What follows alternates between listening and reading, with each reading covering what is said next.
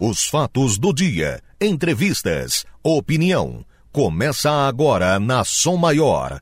Programa Adelor Lessa. Muito bom dia. Para começo de conversa, termina hoje. Acaba hoje. Não termina a eleição, mas termina hoje a cobertura da campanha. Missão cumprida. Missão cumprida. Fizemos o melhor possível. Tomamos o cuidado de dar tratamento isonômico aos candidatos, a todos os candidatos. Trouxemos candidatos para falar, se expor e detalhar propostas e posições. Rádio Som Maior foi a rádio do Estado que mais ouviu candidatos à presidência da República. Só não ouvimos o Bolsonaro, mas porque ele não falou para nenhuma rádio de Santa Catarina. A Júlia Zanato, Daniel Freitas, o Jorge Seife, o Jorginho Melo e o próprio Eduardo Bolsonaro sabem que tentamos e tentamos muito. Sabem que tentamos por eles e pelas vias formais. Mas não conseguimos, nem nós e nenhuma outra rádio de Santa Catarina. Segue o jogo. Fizemos debates e discussões sobre os pleitos do Sul e tratamos de tudo isso com os candidatos, fazendo incluir nas pautas dos candidatos. Fizemos o primeiro debate de rádio na campanha deste ano com os candidatos a governador em todo o estado de Santa Catarina. Fizemos o primeiro debate de rádio na campanha com os candidatos a senador em Santa Catarina. Fizemos entrevistas com os candidatos a vice. Ouvimos várias vezes os candidatos a governador, entrevistas exclusivas, eh, fizemos acompanhamento de eventos, atos. Em todos os momentos, em todos os debates e entrevistas, incluímos os pleitos de Criciúma e da região. Procuramos esclarecer, orientar, explicar. Tratamos de informar e contar todas as informações da eleição e das campanhas. Passamos informações de bastidores, montamos um time respeitado e gabaritado para esmiuçar tudo da eleição. Eleição foi a nossa principal pauta do ano, porque entendemos que as definições para a sociedade passam pela eleição, em respeito e valorizando o processo democrático também. Por isso, priorizamos a eleição como cobertura principal prioritária nesse ano. Campanha terminando, resta o dia do voto. E será mais uma grande jornada, com um timaço nas ruas e no estúdio. Ficaremos no ar até a palavra, até o pronunciamento dos eleitos. Mais uma eleição que a sua maior mantém a tradição. Porque aqui a gente conta o que é notícia, dá voz ao Sul, cria engajamento e quer ver tudo acontecer. Pensem nisso e vamos em frente.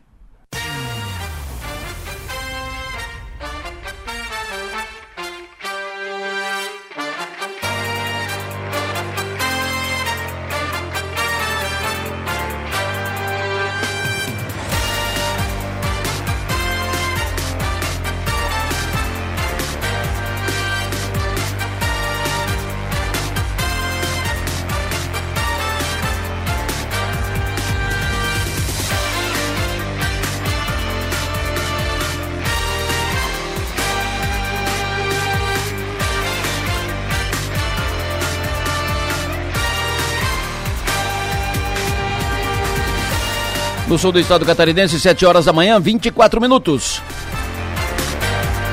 O Elton me diz aqui rapidinho. Acabou o horário político. Ufa! É verdade. Ufa! Acabou. Como diria o Galvão, acabou!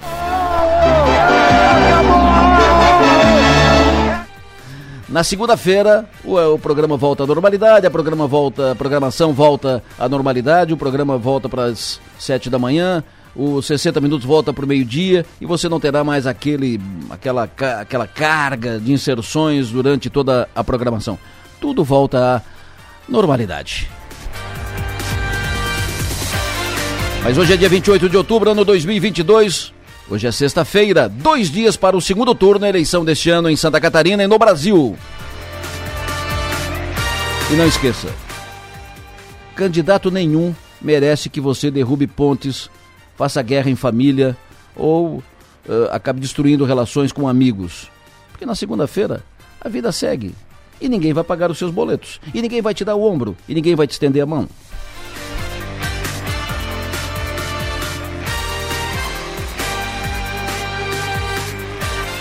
Sou aqui com a Manuela Silva, que faz a produção do programa, com Marno Medeiros, que faz a operação técnica.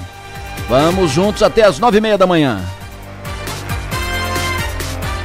Nós vamos ter um debate hoje aqui e um debate que vai ser transmitido em áudio e vídeo.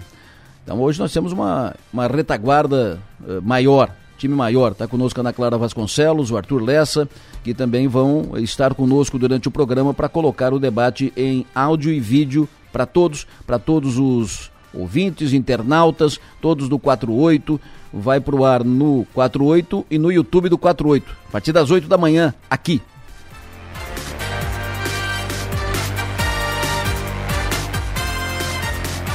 Para interagir com o programa com mensagem de texto ou de áudio com pautas, informações e opiniões, utilize o WhatsApp, fale conosco pelo 99984 7027. Para nos ouvir, além de sintonizar o FM 100,7, você pode também acessar o link da Som Maior que está disponível no portal 484 numeral 8 por extenso.com.br.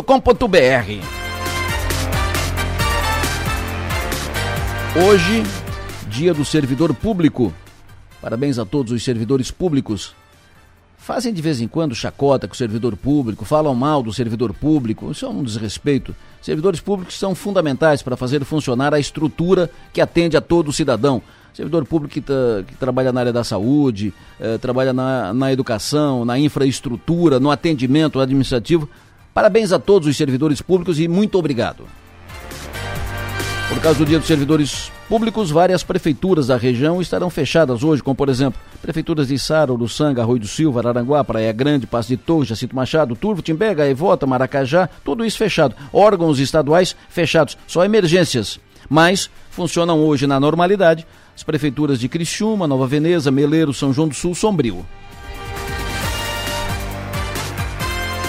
Hoje cumprimento pelo aniversário o empresário o vencedor, um dos um dos destaques, um dos mais importantes da construção civil no sul catarinense no estado, um dos tradicionais da construção civil no estado catarinense, o empresário Paulo Corbeta de aniversário hoje. Bom dia, parabéns.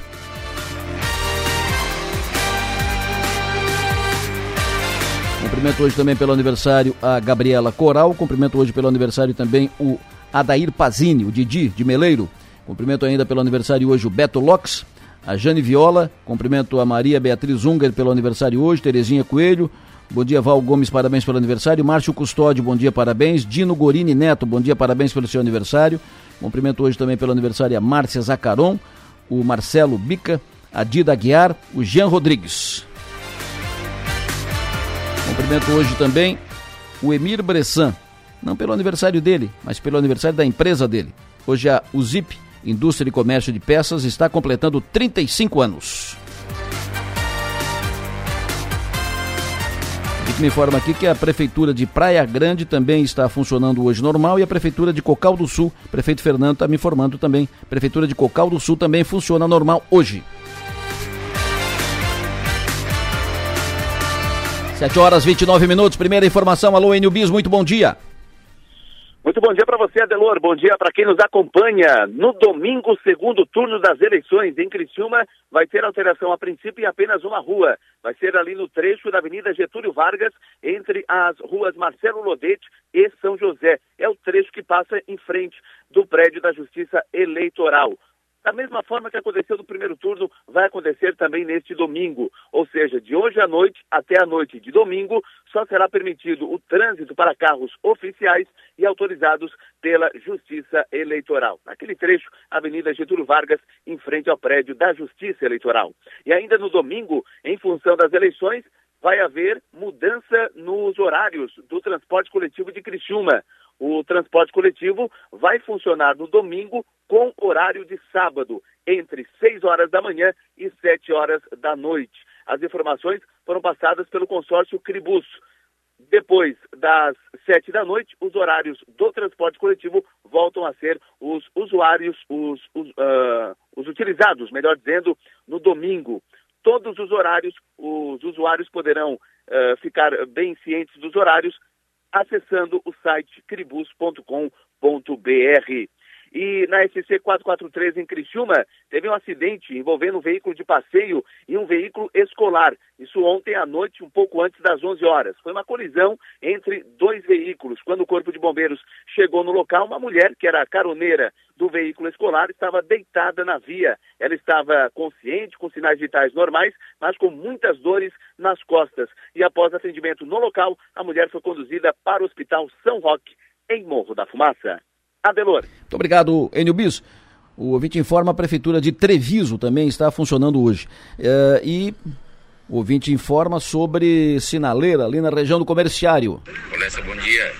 Só para te informar ali que ali onde está é, o supermercado P&G ali, com ponto de referência, o antigo City Club, sinaleiras estão todas em amarelo ali, para pessoa ficar atento. Perfeito, ali é um cruzamento muito, muito acessado agora, né? Fluxo intenso agora pela manhã, tá muito cuidado que a sinaleira ali não está funcionando, tá no amarelo direto ainda, 7h31.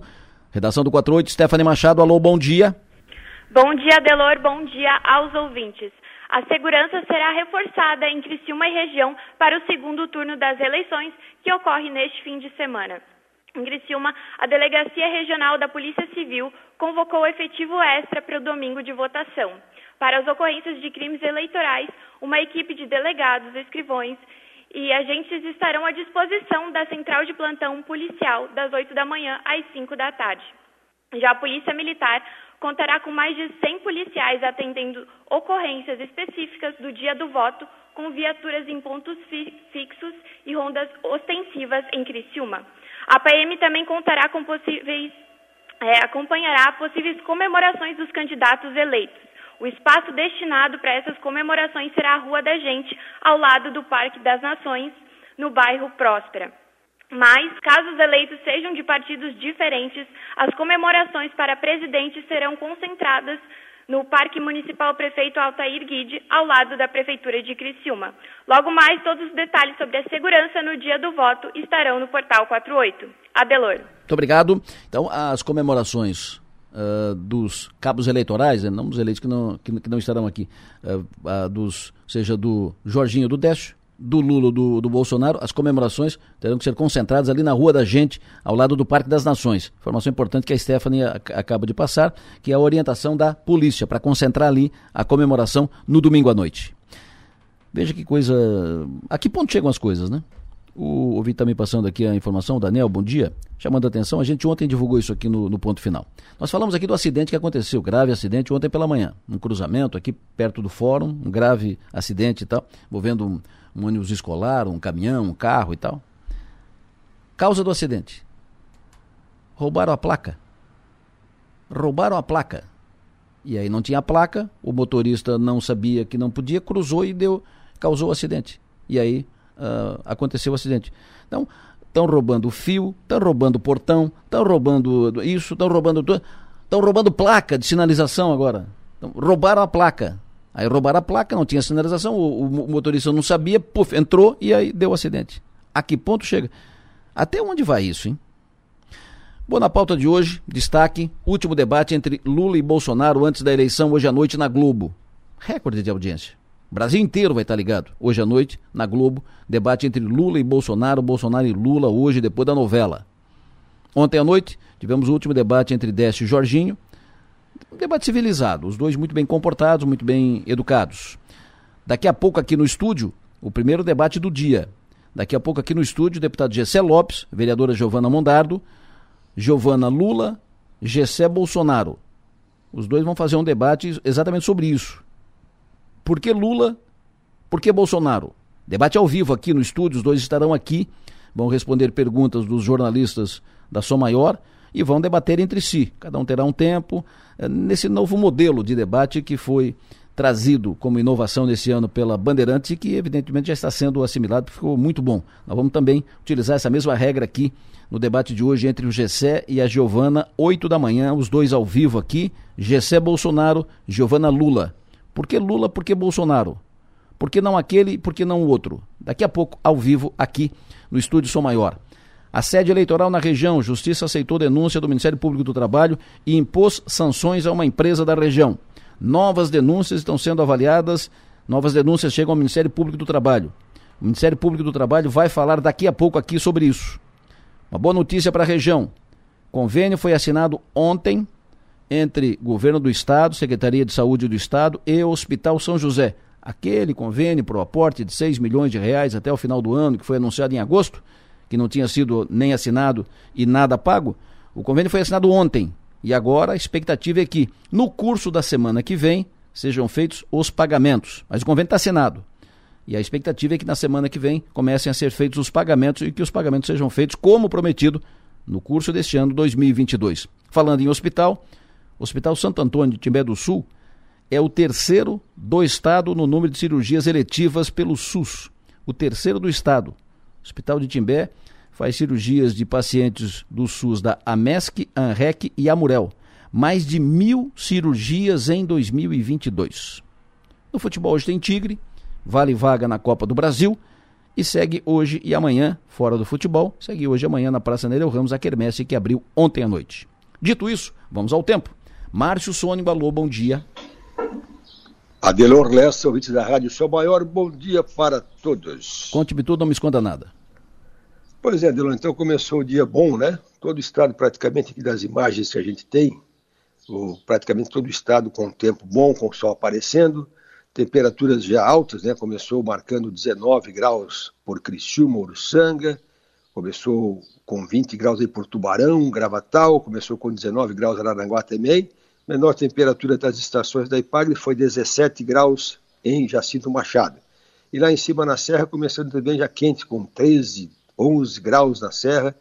Então vamos ter uma sexta-feira de temperaturas altas em Santa Catarina. Aqui para a região de Criciúma, a temperatura mais uma vez vai a 30 graus à tarde, um pouquinho mais até. Não chove hoje, bastante sol. E uma brisa de leste, uma brisa refresca um pouquinho a região. Então, uma sexta-feira à tarde quente aqui na região, sem previsão de chuva. Amanhã, sábado, também com bom tempo. Amanhã começa com 17 graus, vai no máximo a 33, 34, 35. Olha só, tem previsão colocando 35 para amanhã à tarde, viu, gente? Aí amanhã ele não, não prevê nenhuma chuva, mas como esquenta muito, não, não, não, não custa a gente ficar atento para alguma, alguma trovada de verão, né? Final da tarde especialmente nesse costão de serra, que na previsão não coloca chuva mais, sabe como é que é aqui, né? Tem esse costão de serra próximo da praia, aí quando esquenta muito pode ter sim alguma pancadinha de chuva desse costão de serra amanhã à tarde.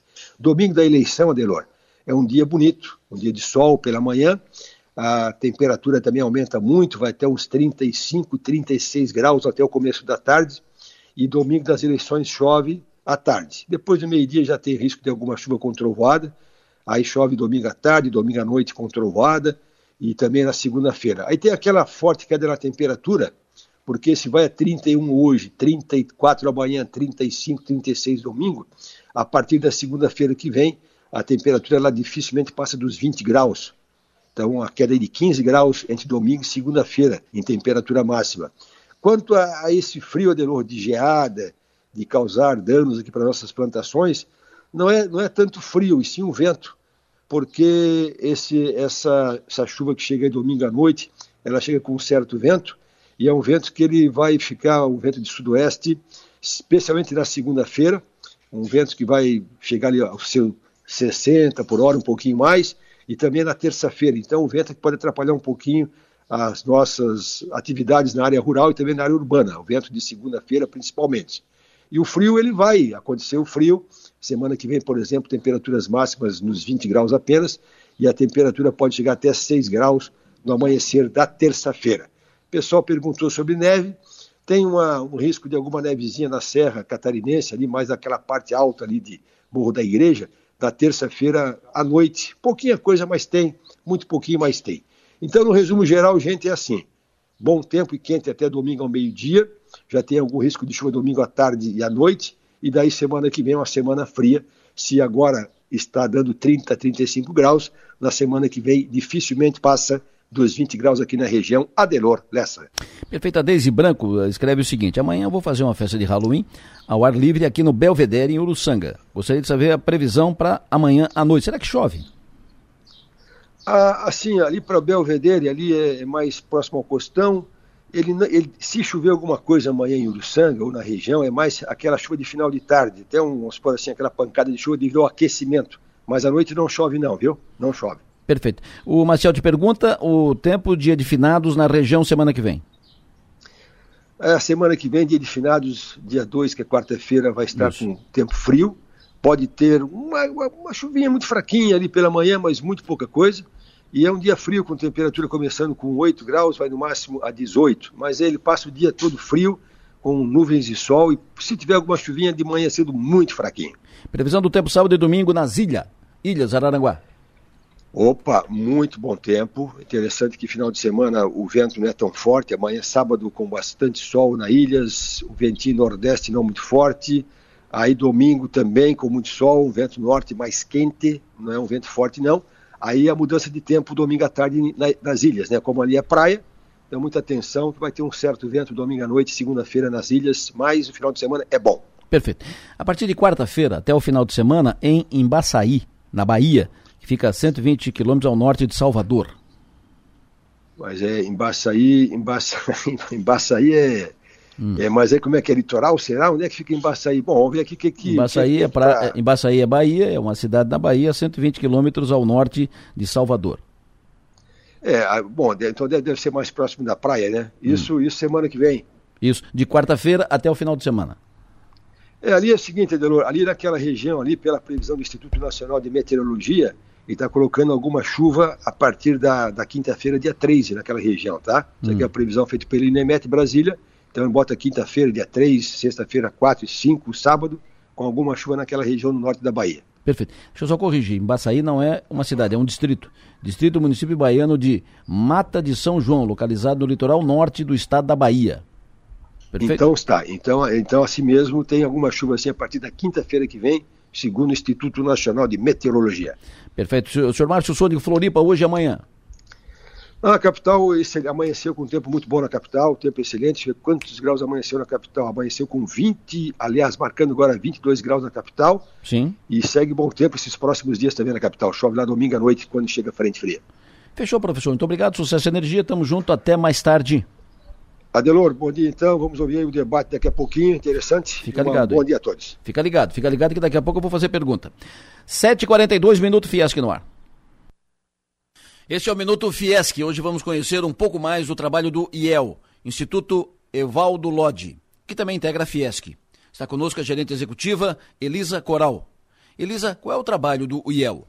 O IEL atua há mais de 50 anos apoiando a indústria na inserção de talentos, acesso à rede de inovação e informações inteligentes para a tomada de decisão. O Observatório Fiesc é operado pelo IEL. Como ocorre a inserção de talentos na indústria? Aqui temos duas iniciativas. Uma delas é o estágio, que complementa a formação do estudante. Oferecemos 5 mil vagas por ano, em todo o estado. Nós ajudamos a estruturar os programas de estágio nas empresas e treinamos seus supervisores e também os estudantes. A outra iniciativa é chamada de Nova Talentos. Por ela, ajudamos recém-graduados e pós-graduados a desenvolver projetos dentro das indústrias com um vínculo profissional exclusivo. Esse programa também já é um apoio ao desenvolvimento tecnológico e de inovação da empresa? Exatamente. Ajudamos a indústria a atrair os melhores talentos para implementar projetos que exigem novos conhecimentos ou novas competências. O IEL tem uma longa tradição de apoio à inovação na indústria. Como isso ocorre atualmente? Temos uma iniciativa muito interessante que é a rede Faberap. É uma rede online de relacionamentos que promove a integração e troca de experiências e de boas práticas entre as indústrias. Temos 240 empresas participantes da rede elas recebem informativos e boletins do Observatório Fiesc. O mais importante, elas têm acesso ao banco de boas práticas de inovação. Cada empresa participante compartilha uma boa prática nos eventos da rede e isto gera muito aprendizado. Muito obrigado, Elisa Coral. Mas não vai embora sem deixar o endereço do Instituto Euvaldo Lodi. Na internet, ielsc.org.br. Eu agradeço a oportunidade Lembrando que queremos uma indústria mais forte, porque a indústria é o coração de Santa Catarina. Mega Sena está acumulada, então para quem bota fé, Mega Sena está acumulada, amanhã vai pagar um prêmiozinho de 130 milhões de reais, que é a vida resolvida independente de Lula ou Bolsonaro no poder. Mega Sena pode ser a tua, a tua solução, a tua salvação. O NESC inaugura amanhã o Centro de Integração Estudantil Adovânio de Aquino Faraco. É o Vânio Faraco. Uh, fez campanha política, fez, eh, teve história política conhecida aqui no sul de Santa Catarina, foi deputado, eleito, caçado, deputado Vânio Faraco. Ado Vânio aqui no Faraco, eh, filho do seu Ado Faraco, foi prefeito várias vezes em Criciúma. O Vânio foi um dos líderes do PTB, do antigo PTB, não o PTB aqui do, do Bob Jefferson, não. PTB antigo lá do Getúlio, do Jango, do Brizola e tal aqui na região. É, enfim, a inauguração desse centro de integração estudantil amanhã é uma homenagem ao Vânio Faraco, a do Vânio de Aquino Faraco. Inauguração amanhã, 12 horas. E amanhã, 11h30, aqui na Sua Maior, nomes e marcas, Nosso entrevistado de amanhã, o Eriksen Baldin, que é o proprietário, fundador, proprietário e diretor da Baldin Transformadores, empresa que está comemorando, completando 10 anos. Dito isso, seu João Nassif, muito bom dia. Bom dia, rapaz. Tudo bem. Tudo certo. Seu João Nassif, o Vasco está trabalhando arduamente para cair, né? Perdeu em é, casa com o Sampaio ontem, que coisa. Até ontem eu ouvi uma expressão no final do jogo, do, dos comentaristas, né? Hum. Dizendo que o Vasco vai conseguir um acesso culposo. Porque, boa, boa. É, porque a força que ele está fazendo para não subir é um negócio realmente absurdo. Impressionante, né? impressionante. Eles eu vi ca... todo o jogo ontem, Adelor, e é hum. é uma coisa que é, eu diria até inexplicável inexplicável. Né? O Vasco saiu na frente, tomou o empate, daqui a pouco tomou a virada, e a tensão era muito forte no, em São Januário, completamente abarrotado. Né? Aí nos acréscimos, o Vasco empata o jogo, 47, 48, e vai encaminhando com esse empate, vai encaminhando o seu acesso. E aos 51, 52, toma o terceiro gol. Quer dizer, é um negócio realmente impressionante. A comoção tomou conta de São Januário e o torcedor é isso, né? Ele estava aflito, tomou, fez o um empate, começou a aplaudir, vibrar e de repente, tomando o terceiro gol, começou a chamar o time de vergonha, vergonha, vergonha. Mas olha, ficou, ficou realmente tá, ainda está dentro do, do script positivo. Mas vai depender do jogo de hoje, do Ituano em Londrina. O Ituano tem 54 pontos, o Vasco parou nos 59, só tem mais um jogo para fazer, exatamente contra o Ituano hum. e lá em Itu. Se porventura o Ituano ganha o jogo do Londrina hoje lá no Paraná, ele vai a 57. E aí vira um confronto direto na rodada final, Ituano e Vasco, para ver quem é que sobe. Tu já pensou a fumaça? Se, esse, se o Ituano ganha hoje do Londrina, tu já pensou a fumaça e o barulho a, e, e a, a, a, tudo, né? O entorno todo nesse jogo do Vasco contra o Ituano lá em Itu? Pois é, porque o Bahia, o Bahia hoje é o quarto colocado, ele tem 58 pontos, mas ele tem dois jogos a fazer. Pois é. Joga hoje à noite contra o Guarani. Se ganha do Guarani, joga em casa, joga em Salvador. Se ganha do Guarani, tá, já está classificado. Isso. E aí, se o Ituano ganha, aí o bicho pega aí na última rodada na decisão direta, né, no confronto direto Ituano e Vasco. É no, naquela tese conspiratória, né, do sempre, sempre dá um jeitinho, o, o, o risco é o seguinte, é o Vasco não o Vasco, o Ituano ganhar hoje, o Vasco não ganhar do, do Ituano lá, e aí eh, acabar caindo pro Vasco aqueles dois pontos do jogo lá contra o esporte. Lembra lá? É, e o, o, o julgamento é a semana que vem. Pois o é. julgamento é. vai ser antes da partida final, né? Ah, tá. Mas a, a tendência, pelo que está mais ou menos é, observado aí por muitos, a tendência é que seja mantido o resultado de campo. Até para não criar esse clima aí de teoria da conspiração, né? E aí sim é conspiração efetiva, né? No caso de dar os pontos ao Vasco. E uma outra situação de ontem, Adelor, o Novo Horizontino entrou na zona do rebaixamento. E jogou em casa, tomou quatro do Cruzeiro, e certamente com, as, com a subida do CSA para 42, o Novo Horizontino com 41, deverá ser o próximo aí, o, o, o, o quarto, né? Aquele que sobra para saber quem é que vai para a Série C o ano que vem. Lembrando que o Novo Horizontino foi rebaixado também no Campeonato Paulista para a Série A2. É, ontem foi de matar, matava Vascaíno, né? O Vasco empatou aos 52 e tomou a virada aos 55. pois é. Mas foi um negócio impressionante, né? Coisa Eu acho que o, o, o Sampaio tinha dado três ataques no segundo tempo. Né? Que Fez o segundo e o terceiro gol em, em três ataques e dois gols. Tá bom. Mas enquanto isso, nós vamos ter jogo hoje. Tem Criciúma em campo hoje, nove e meia da noite. Criciúma joga lá em Campinas contra a Ponte Preta do Lucas Rocco. E para o Criciúma é importante esse jogo porque pode garantir vaga na Copa do Brasil. Qual é a tua expectativa para o jogo, João? Pois é, e o Tencate está levando esse jogo muito a sério, né? Tanto é que fechou treino, colocou dúvida aí para saber quem é que joga, quem é que não joga, qual será a escalação. Mas é, é isso, é jogo, né? Jogo, a Ponte Preta também não tem mais o que fazer no campeonato, já tem os seus 45 pontos garantidos, vai jogar de sangue doce. Agora, as informações lá de Campinas é que o Hélio dos Anjos está com um pepino aí para escalar o time, porque quase um time todo está fora do jogo, né? Está hum. fora do jogo.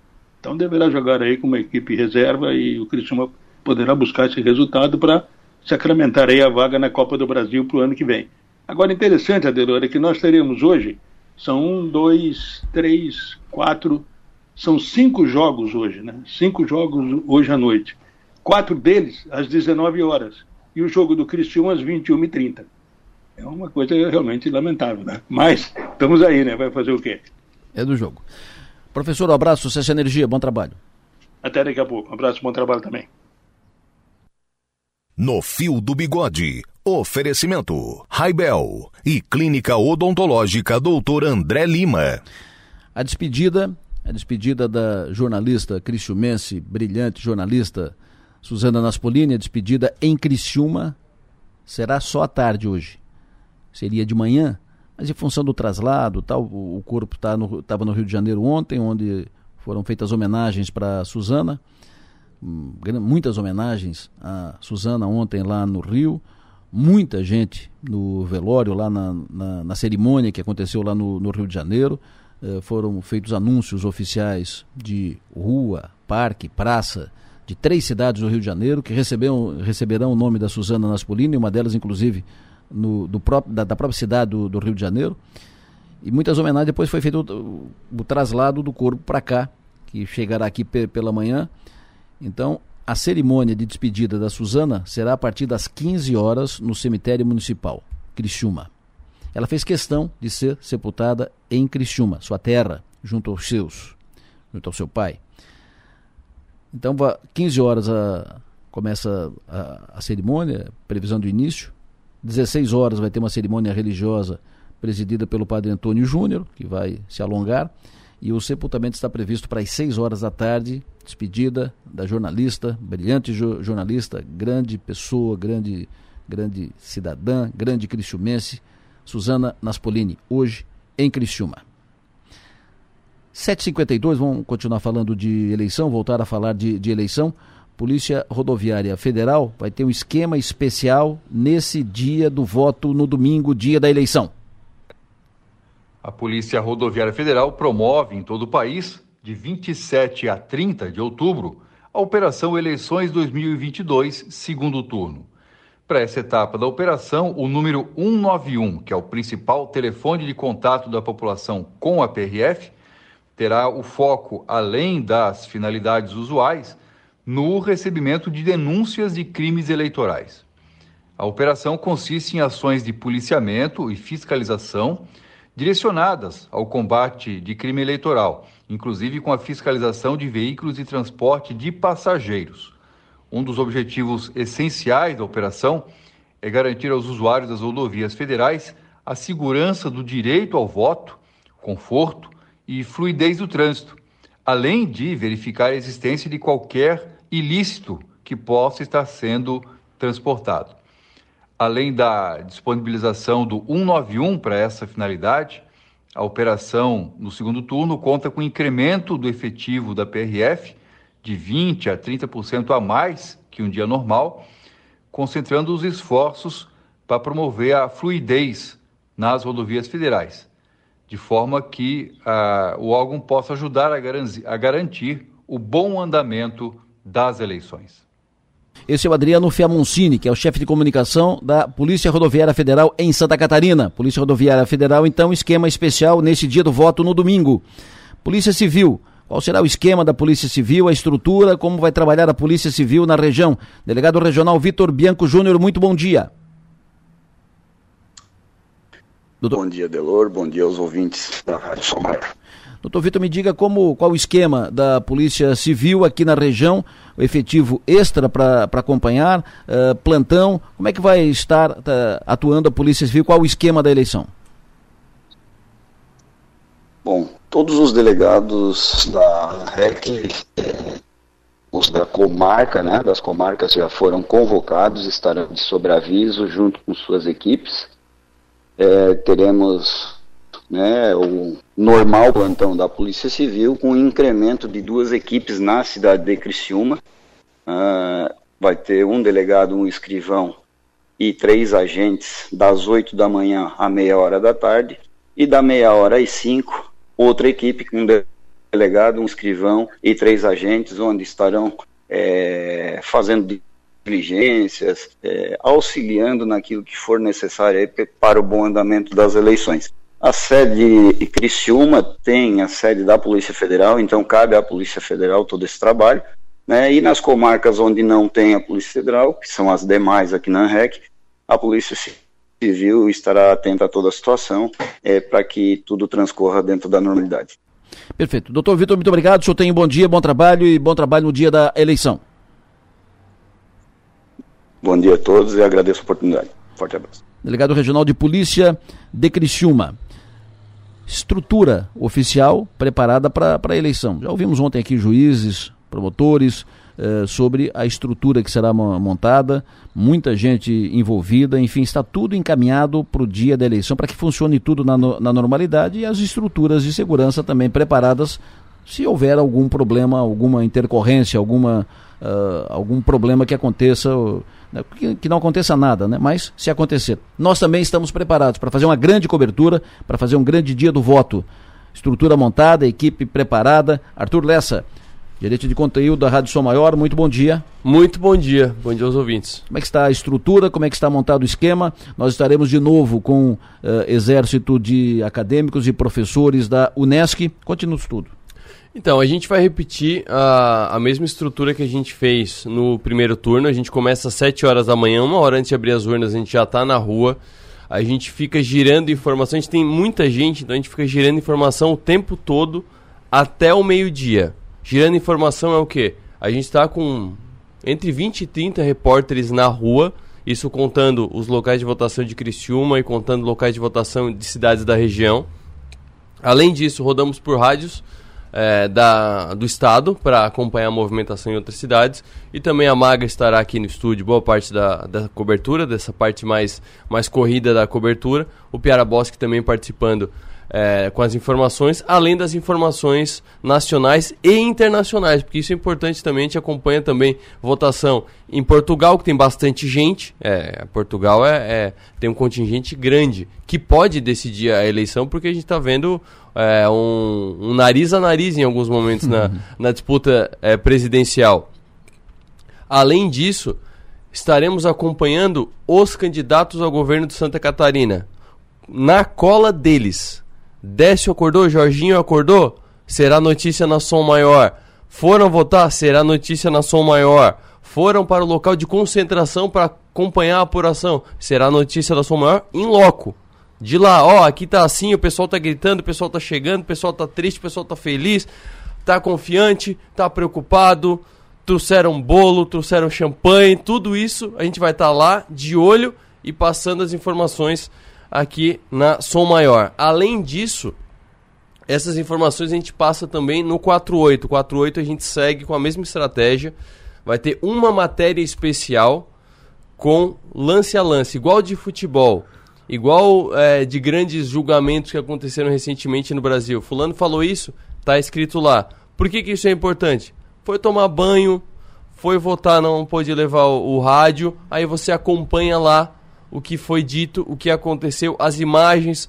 Ah, aconteceu tal coisa agora. Vai no 48 e olha a imagem. E aí os grandes acontecimentos, aqueles de mais destaque que demandam mais conteúdo, a gente desmembra em outras matérias que vão sendo atualizadas a nossa equipe do 48, que é reforçada também por jornalistas da, da Unesc, é, inclusive jornalistas que passaram por aqui recentemente. Quem vai participar da nossa cobertura pelo 48, por exemplo, é o Marciano Bortolin, a Maiara Cardoso, eles serão os reforços que a gente vai ter na redação da, do 48 durante essa cobertura. Além disso, é, eu brinco aqui no, nos bastidores com o pessoal que das 7 às 5 da tarde é um grande pré-jogo, é um grande arena timaço que a gente faz, porque a, o momento decisivo, o game mesmo, é depois das 5, contagem de votos, apuração.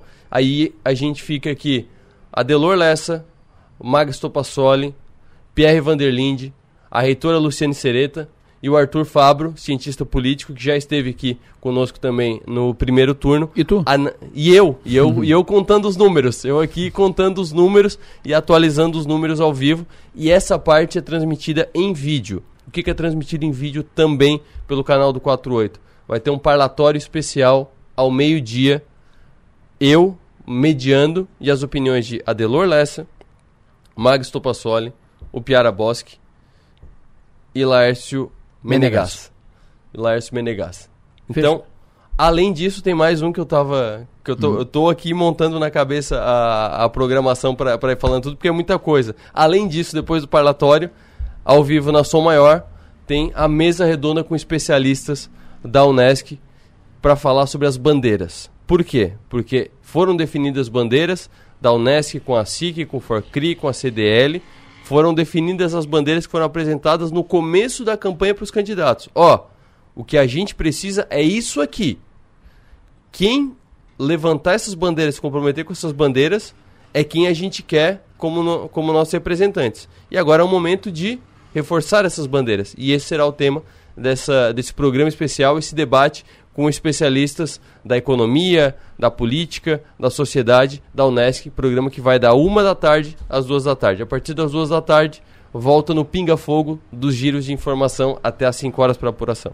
Perfeito. Acho que não esqueci nada. Essa questão da, das bandeiras, é importante que a Unesco fez um trabalho intenso uhum. nas cidades da região, em toda e depois uh, discussões regionais, levantando os pleitos da, da, região, as prioridades. E nós trouxemos aqui, inclusive, trouxemos entidades e tal, para fortalecer, fazer uma lista da, das prioridades, né, uh, das cinco mais importantes da cidade e da, e da região para tratar com, com os candidatos. Então, isso será destacado nessa mesa redonda na, no domingo, a partir da uma da tarde. Como viabilizar isso e, e, e, e, de que forma isso foi tratado na campanha com os candidatos. Uma da tarde. Uma da tarde, uh, coordenação da Carol Bortotti. Antes disso, um parlatório especial a partir do, do meio-dia. E durante todo o dia, é voto, é voto, é correria, é voto, é voto, é voto, é voto, é voto. Bom dia, Arthur. Muito obrigado. Sucesso e energia, bom, bom trabalho. Até, até, mais. até mais tarde. Johnny Einck Uh, falou, o Adelô falou da, dos roubos, placas, portões também estão roubando antena de TV. Meu Deus do céu. Uh, bom dia pro Gilson. Capivara perdida ao lado do posto Daroute no bairro São Luís. Capivara perdida ao lado do posto Daroute no bairro São Luís. E ouvinte chama atenção, sinaleira, alô, alô diretoria de trânsito. Problema com sinaleira aqui na Avenida Chile. Bom dia, bom dia, tudo bem?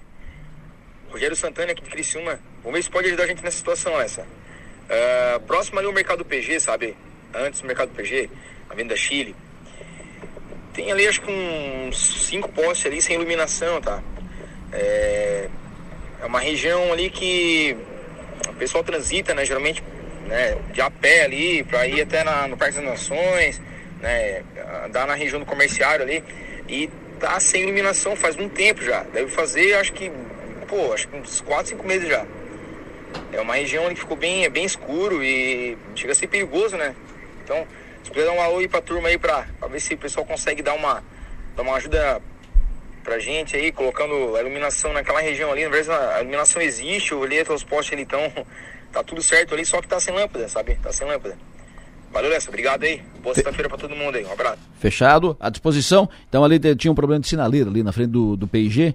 E agora o, o, o que esse ouvinte está tá chamando a atenção é, não, não é a sinaleira especificamente, o problema ali é iluminação pública. Falta de iluminação. Muito bom dia a quem está agora nos acompanhando pelo YouTube. Muito obrigado pela audiência. Uh, já estão aqui na Som Maior, deputado Gessé Lopes, vereadora Giovana Mondardo. Em seguida o debate aqui, Lula, Bolsonaro, Bolsonaro, Lula, Gessé, Bolsonaro, Giovana, Lula. Uh, a Maga já está comigo aqui no estúdio também. O Piara já está em linha, daqui a pouco todos estaremos com os dois para esse debate que começa em seguida. Mas antes, quero conversar com o comandante, subcomandante da Polícia Militar Santa Catarina, Coronel Evandro Fraga. Evandro muito conhecido aqui em Criciúma, ótima relação aqui em Criciúma, foi comandante da Polícia Militar aqui durante um bom tempo e hoje é o subcomandante da PM Santa Catarina. Eleição domingo. Subcomandante Fraga, muito bom dia. Bom dia, Delô, bom dia, ouvintes da Rádio São Maior. Perfeito, sempre bom ouvi-lo. Comandante, me diga, uh, qual o esquema da PM para acompanhamento da eleição, garantir segurança na eleição no domingo? Em todo o estado nós empregaremos mais de 5 mil policiais e a nossa preocupação, naturalmente, é ao final do, do, do período da votação com os locais de comemorações. Né? Então, a Polícia Militar está direcionando seus esforços para o período da votação, mas também e principalmente para o final da apuração e os locais de comemorações. Perfeito. A, a, a, Polícia Militar vai. Aqui, por exemplo, tem uma orientação para, se for fazer comemoração, fazer só ali na, na Rua da Gente. É, essa é uma orientação para toda Santa Catarina, para todas as cidades, ou seja, concentrar num local? Exatamente. A ideia é, que nós passamos aqui, o conceito, a intenção do comandante, né, do nosso comando, é que os comandos locais estabeleçam contatos com as partes envolvidas nesse pleito, né, as principais lideranças, para que estabeleçam locais de comemorações. É, lembrando né, o quanto é importante, nós teremos possibilidade de ter é, organizações distintas em, em, comemorações. Então, para evitar que venha circular ou se venha se encontrar é, em determinados locais e possa, a partir daí, ter algum confronto e que possa levar à quebra da ordem. É uma preocupação que nós precisamos ter, está dentro da nossa análise e avaliação de risco, para evitar que venhamos a ter problemas muito graves ao final dessa eleição. Perfeito. Comandante Fraga, muito obrigado. O senhor tem um bom dia, bom trabalho. Prazer ouvi-lo sempre. Nós, agra nós, agradecemos a oportunidade. Um abraço a todos. Um abraço aí ao Gisé Lopes, nosso parceiro da Polícia Militar, a Giovana Mondari, que também nos ajudou bastante. Um forte abraço a todos. Perfeito. Subcomandante da Polícia Militar de Santa Catarina, Coronel Evandro Fraga. Piara Bosque, alô, bom dia. Bom dia, Delor. Bom dia, Vinda Maior. Giovana, bom dia. Giovana, Giovana não, Giovana tá ali. Aqui, Maga, bom dia. Bom dia, bom dia, Delor. Maga Stopassoli. Uh, primeiro, o Piara e Maga, quero passar para vocês uma mensagem. Faz questão de, de contar para vocês a mensagem que eu recebi aqui da Lúcia Souza. Ela escreveu aqui o seguinte: O melhor estímulo do meu dia é ouvir você, o Piara e a Maga. É uma aula de ciência política todas as manhãs.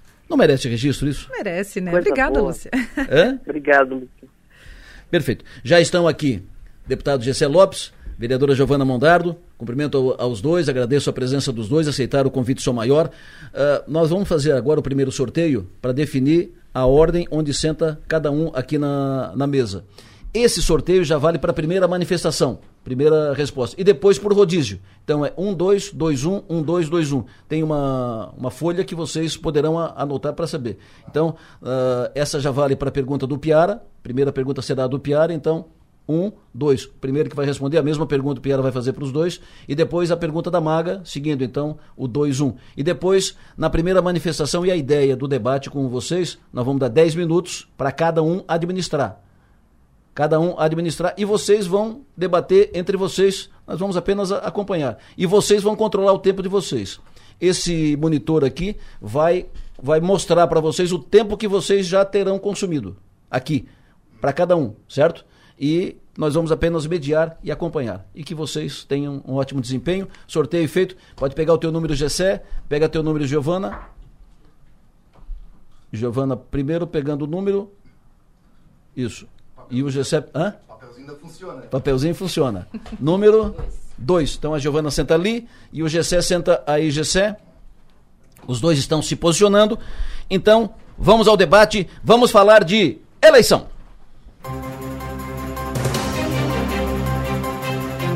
Eleições 2022. Seu voto elege o seu destino. Oferecimento. Clínica de Olhos São José. Cuidar dos seus olhos é olhar para o futuro. Lojas Adelino, apaixonada pelo cliente.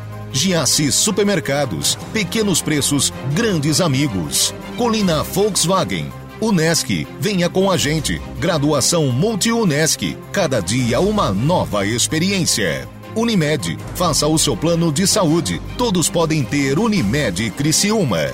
Brametal, onde tem energia, tem a nossa marca. Heraldo Construções, isso é alto padrão. E Grupo Atlantes, soluções em água potável, esgotamento sanitário e limpeza urbana.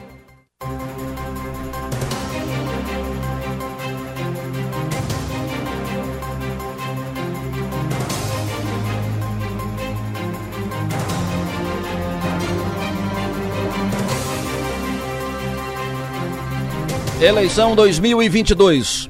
Estamos na reta final. Estamos a horas apenas do dia do voto. Domingo, Criciúma, Santa Catarina e o Brasil vão escolher quem vai comandar o país a partir de janeiro. Bolsonaro disputa a reeleição. Lula disputa a presidência para voltar ao poder, ou não. Eleição presidencial: Lula, Bolsonaro, Bolsonaro, Lula.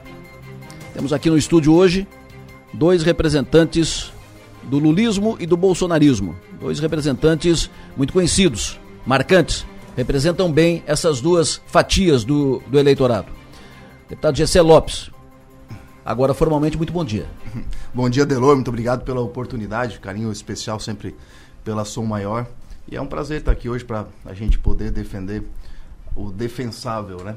Nosso presidente da República, que foi, fez um governo tão é, austero, e com aquilo que ele se comprometeu a fazer. Então, Para mim é um prazer, uma honra, uma satisfação poder vir aqui ao debate de hoje. Prazer tê-lo conosco. Vereadora Giovana Mondardo, muito bom dia, prazer tê-la aqui. Bom dia, bom dia Delor, bom dia Maga, bom dia o Piara que está aí virtual com a gente, bom dia a toda a equipe da Ação Maior, um prazer imenso estar aqui com vocês sempre, ainda mais para falar de um tema tão importante que são as eleições das nossas vidas que encerram nesse domingo. Perfeito. Como nós já dissemos, esse debate que será corrido, não teremos intervalo, Primeiro, nós teremos primeiro a pergunta do Piara, uma, pergu uma pergunta do Piara que será respondida pelos dois. Então, pelo sorteio, primeiro responde o Gessé, depois a Giovana. Na sequência, uma pergunta da Maga, a mesma pergunta da Maga Stopassori para os dois. Primeiro responde a Giovana, depois o, o Gessé. E depois vamos a um debate entre os dois. Primeiro que vai falar no, no debate é o Gessé e depois a, a Giovana. Então, o Gessé começa o debate. E eu vou uh, tocar o debate perguntando para eles por que esse? Por que o seu candidato? Por que não o outro? Uh, e aí os dois vão debater entre si, fazendo a defesa das suas das candidaturas do, dos seus candidatos. E por fim, considerações finais, fala primeiro a Giovana e vai falar depois no final o GC Lopes. Dois minutos, essas as perguntas para as respostas e as considerações finais, dois minutos. Então, começando, o Piara Bosque, GC e Giovana te ouvem, pergunta, fique à vontade. Bom dia, deputado José. Bom dia, vereadora Giovana. Uh, a gente tem dois candidatos uh, numa eleição muito polarizada, uma eleição muito disputada, que tende a ser voto a voto. Então é imprevisível dizer se Bolsonaro ou se Lula serão o presidente no Brasil em 2023. Vocês têm posturas muito contundentes em relação a essa polarização. Uh, como, é que, como é que vai ser o, o, a atuação política de vocês caso o adversário vença. Gessé, se Lula for presidente, Giovana, se Bolsonaro for presidente, como é que vocês vão tocar a, a, o que esperar de vocês como opositores? Dois minutos, Gessé.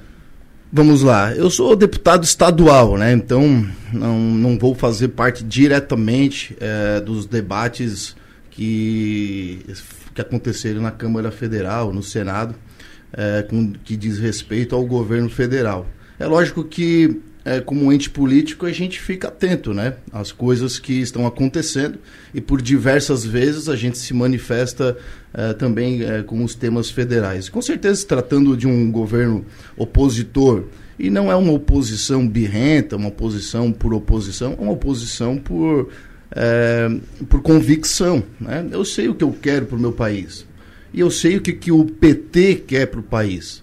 Então, logicamente que nós vamos estar é, tá sempre atentos ao que está acontecendo, denunciando o que o PT quer em decorrência de projetos ou o que eles estão propondo, para que a gente possa estar tá se manifestando, levando ah, para as pessoas a conscientização. Né? Assim como eu faço hoje é, pela oposição também convicta do que eu acredito, sempre é, desmentindo, quebrando narrativas, a gente vai fazer esse trabalho também com relação ao PT, porque é um governo populista, um governo que visa aumentar impostos, né, e que vai de contra aquilo que eu acredito enquanto Estado, que preciso quero um Estado mais enxuto, um Estado mais limpo, com menos impostos, né, com menos burocracia, com menos é, né, que sejam mais livre, né, no, no, no quesito econômico. E o PT, a esquerda, gosta de um, de, de um Estado mais é, mais tributarista, mais, mais inchado. Por quê? Porque gosta é, de fazer, é, de, de, de, dar, né? De dar com dinheiro público aos outros, né? Facilidades. E isso custa caro para o Estado, isso custa caro para os cofres públicos. Então, vai totalmente de contra aquilo que eu acredito. E nesse aspecto, é, continuarei sendo atuante, também podendo, é, falando exatamente aquilo que eles estão fazendo lá. Perfeito. Giovana, dois minutos. Bom, primeiro, Piara, obrigada pela pergunta, né? Quero dizer que essa é, esse é o momento que a gente está vivendo, né? Particularmente como parlamentar, o nosso grande objetivo precisa sim ser na fiscalização em torno do governo federal e é o que tenho feito. Não me furtei, por exemplo, ao longo desse um pouco mais de um ano e meio de mandato na Câmara de Vereadores de Criciúma, mesmo assim indo a Brasília, buscando recursos para nossa cidade, buscando melhorias e melhores investimentos, inclusive nas políticas federais que também exercem aqui uma importante mudança na nossa cidade. A política é a arte do diálogo, né? a arte da democracia. Então, se você não está disposto a ouvir o contraditório, você não deveria entrar para a política. Particularmente, acredito que esse é, um, continuarei fazendo oposição, né, mesmo que uh, no, na condição da, do governo Bolsonaro se reeleger, que acredito que será muito difícil, né, levando em consideração é, as pesquisas e a diferença que a gente teve no primeiro turno. Então, nessas condições, seguirei fazendo oposição, mas ainda assim uma oposição convicta, com um pé no chão, com responsabilidade, reconhecendo aquilo que é bom para a cidade, o que é bom para o nosso estado, para o nosso país, mas também apontando também as contradições, como é a questão quando se fala né, de um estado enxuto, mas se vê no cartão corporativo do Bolsonaro os maiores gastos é, da história de um presidente da República. Então, nesse sentido, é preciso ter pé no chão, mas, acima de tudo, responsabilidade com o eleitor, que é esse que vai experimentar o governo Bolsonaro por mais quatro anos, se fosse, se caso se reeleja no domingo, mas ainda assim seguindo com responsabilidade na Câmara de Vereadores, mesmo sendo a única vereadora de oposição e com o pé no chão, construindo a possibilidade de transformar a nossa cidade com responsabilidade e ouvindo as pessoas principalmente no contraditório. Magis Topassori, sua pergunta? Eu vou fazer uma pergunta, ela é igual para ambos e tem um desafio. Quero perguntar, eu começo com o Gessé, né, Adelor? Não, tu começa com a Giovana. Com a Giovana, então tá. É, Giovana, por qual razão o Lula deve ser eleito presidente da República, porém, na tua resposta, não pode fazer nenhuma menção a Bolsonaro, a qualquer, a qualquer é, termo que relacione a Bolsonaro? Perfeito. Por que razão o Lula deve ser eleito? E aí a mesma pergunta é para o Gessé Lopes, só invertendo. A mesma pergunta, só invertendo. O Gessé vai me responder por que o Bolsonaro deve ser eleito, porém sem citar nenhum termo relacionado a Lula, uhum. esquerda e tudo mais. O Lula representou para o Brasil, já logo no seu primeiro mandato, uma grande transformação social, Maga. De levar a juventude para a universidade, de tirar milhares de pessoas da pobreza e do mapa da fome, levando o desenvolvimento, inclusive, para o nosso país, trazendo o desenvolvimento num boom econômico. A gente viveu grandes momentos com o governo Lula, em especial se tratando das políticas de ingresso na universidade, como foi o FIES, o financiamento estudantil, o qual inclusive fiz, fiz parte, né? usei esse financiamento para terminar minha faculdade de odontologia. E, no mesmo sentido, as políticas como o ProUni, o, Reúne, políticas sociais como Minha Casa Minha Vida, que deram chance para a população brasileira que mais precisa ter condições de, de ter o seu lugar, de ter a sua casa. Da mesma forma, a inflação é, era uma das mais baixas que se via à época, né? Hoje, levando em consideração o dólar nos governos Dilma chegava a 3,20 mais ou menos, e a gente achava um absurdo né? o preço da gasolina na mesma toada. Nesse sentido, é preciso garantir que o governo Lula re retorne ao governo e volte a ser presidente por entender que as políticas de, de, políticas de redistribuição de renda e principalmente de distribuição que passe pelo desenvolvimento, que passe por somar com que as pessoas uh, superem as desigualdades, mas façam acima de tudo o compromisso de mudar e transformar a sociedade pelo bem pela paixão de mudar o Brasil, um Brasil que mingou nos últimos quatro anos com dificuldades financeiras e ainda assim, portanto, a política do governo Lula agora nesse momento tem sido de retomada da economia e por isso vai fazer parte também é, da diminuição da inflação, do aumento do salário mínimo e é por isso que o governo Lula tem que voltar para que o pobre volte a fazer parte do orçamento e que a gente possa voltar a ser feliz de novo. Gessé, dois minutos. Uh, o governo Bolsonaro por si só, ele, ele mostra o porquê veio. Mesmo com pandemia, com guerra e, e com toda a oposição midiática, é, fez um ótimo governo e hoje restabeleceu a economia. E nós estamos com o caixa forte e nós estamos com todas as nossas dívidas, lógico, menos as históricas, né, de, que são de vários governos, mas aquela normal, tradicional, todas em dia. É, o governo do, do Bolsonaro é um governo além de austero, por não ter nenhum tipo de é, escândalo de corrupção, ele também é um governo é, mais conservador. É um governo que não defende bandidos, que não quer fazer liberação de presidiário. É um governo que não é a favor de liberação de drogas. É um governo que, que trata o orçamento público com responsabilidade. Então, às vezes, cortes são necessários mas o corte não é para embolsar o dinheiro ou para dar dinheiro para os parlamentares para poder é, comprar votos. Né? Ou então dando para é, empreiteiras, enfim, é para cortar para que possa diminuir impostos. É o governo que mais diminuiu impostos da, de toda a história da democracia. porque ele quer enxugar, ele quer deixar o dinheiro na mão das pessoas. Ele não quer fazer populismo. Nós aqui, na pandemia, o Bolsonaro investiu muito dinheiro em Santa Catarina. Bilhões de reais aqui, dando para estados e municípios poderem combater a pandemia, enquanto os estados, o Estado e os municípios continuaram suas obras, continuaram ah, os seus afazeres, sem precisar gastar o seu orçamento com a pandemia. Então, isso é, isso é ter é, caráter e é ter responsabilidade com dinheiro e não querer fazer populismo com dinheiro. Perfeito. Agora nós teremos 10 minutos para cada uh, candidato. 10 minutos para que vocês possam uh, interagir entre vocês. Vocês podem se perguntar, um perguntar para o outro. Vocês podem contraditar, podem se apartear. Peço que não falem ao, ao, ao, mesmo tempo.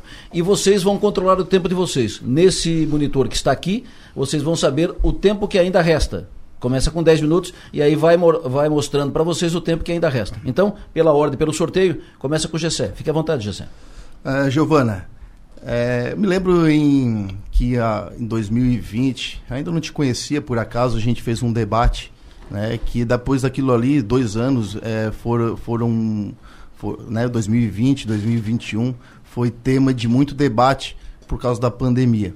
E naquele momento, é, vocês estavam reclamando do Bolsonaro, da, de algumas falas que ele falou, onde ele menosprezava a, a pandemia, né, que, é, que é uma gripezinha, enfim, Algumas vezes ele pecou na fala, mas nunca nas suas ações. Mas naquele mesmo debate, tu falou em abril, nós estávamos com tudo fechado, tu falou que, que em três meses, eu acho que era agosto, morreriam um milhão de pessoas, de brasileiros, eh, no Brasil, no caso, né? Um milhão de, de, de brasileiros.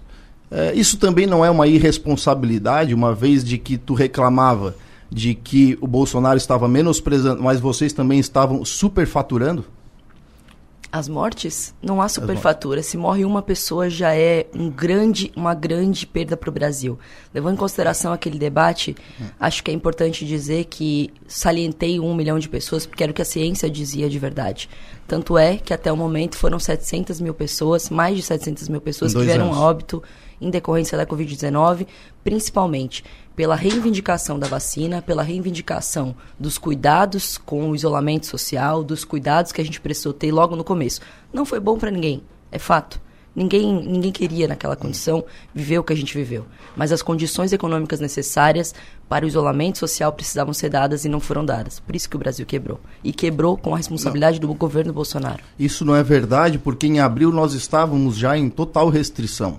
As restrições começaram em março e eu estava trabalhando já pela rede social, então isso não era verdade. Nós já estávamos em restrição total, lockdown total, é, foi o período que tinha mais lockdown e mesmo assim vocês estavam é, dizendo que se não fizesse alguma coisa, que eu não sabia mais nem o que, vacinas estavam longe de acontecer, não tinha, que morreriam mais de um milhão de pessoas em três meses. E morreram hoje no Brasil set, perto de 700 em mais de dois anos. Então, houve também irresponsabilidade, da, quando fala que trata com responsabilidade a sua oposição, você tratou com irresponsabilidade também os números, porque isso apavora as pessoas, Giovana. Irresponsabilidade trata quem lida com a política com moral eu lido com a ciência e com a evidência não, científica. Mas que ciência foi essa que errou? A ciência que errou acertou. bem errado, né? Bem errado. Né? Exatamente. Né? Bem o Brasil, errado. proporcionalmente, foi o Brasil que mais, é. o país que mais perdeu pessoas, não, em não especial foi, foi o país. Isso, isso não é verdade. Só esperar ela, ela concluir para. Tá, beleza. O Brasil foi também o país que mais perdeu profissionais da saúde em decorrência da Covid-19 porque esses profissionais que seguraram no osso do peito a pandemia e colocaram suas vidas e a vida das suas famílias em jogo sobreviveram e garantiram também que a vida, aliás, garantiram que as pessoas sobrevivessem, mas às custas da sua própria vida. Foram mais de 800 profissionais de saúde, em especial enfermeiros, que vieram a óbito. Proporcionalmente é o, é país que mais morreu profissional de saúde e proporcionalmente também foi o país que mais morreram pessoas em decorrência da e, Covid. E o que, que faltou para os profissionais da saúde neste momento que morreram da Covid? O que, que faltou do governo federal? Nós sabemos bem, faltou insumos, não, não à toa que aqui mesmo na cidade a gente teve é, iniciativas de várias entidades para fabricação de máscaras, para fabricação uh, de busca de insumos. Faltou, você vê, você olha, olha que, que loucura, né, o que a gente viveu nesse momento. A pandemia trouxe para a gente a pior experiência do que um governo retro, de, de, retrocesso como o governo Bolsonaro poderia representar.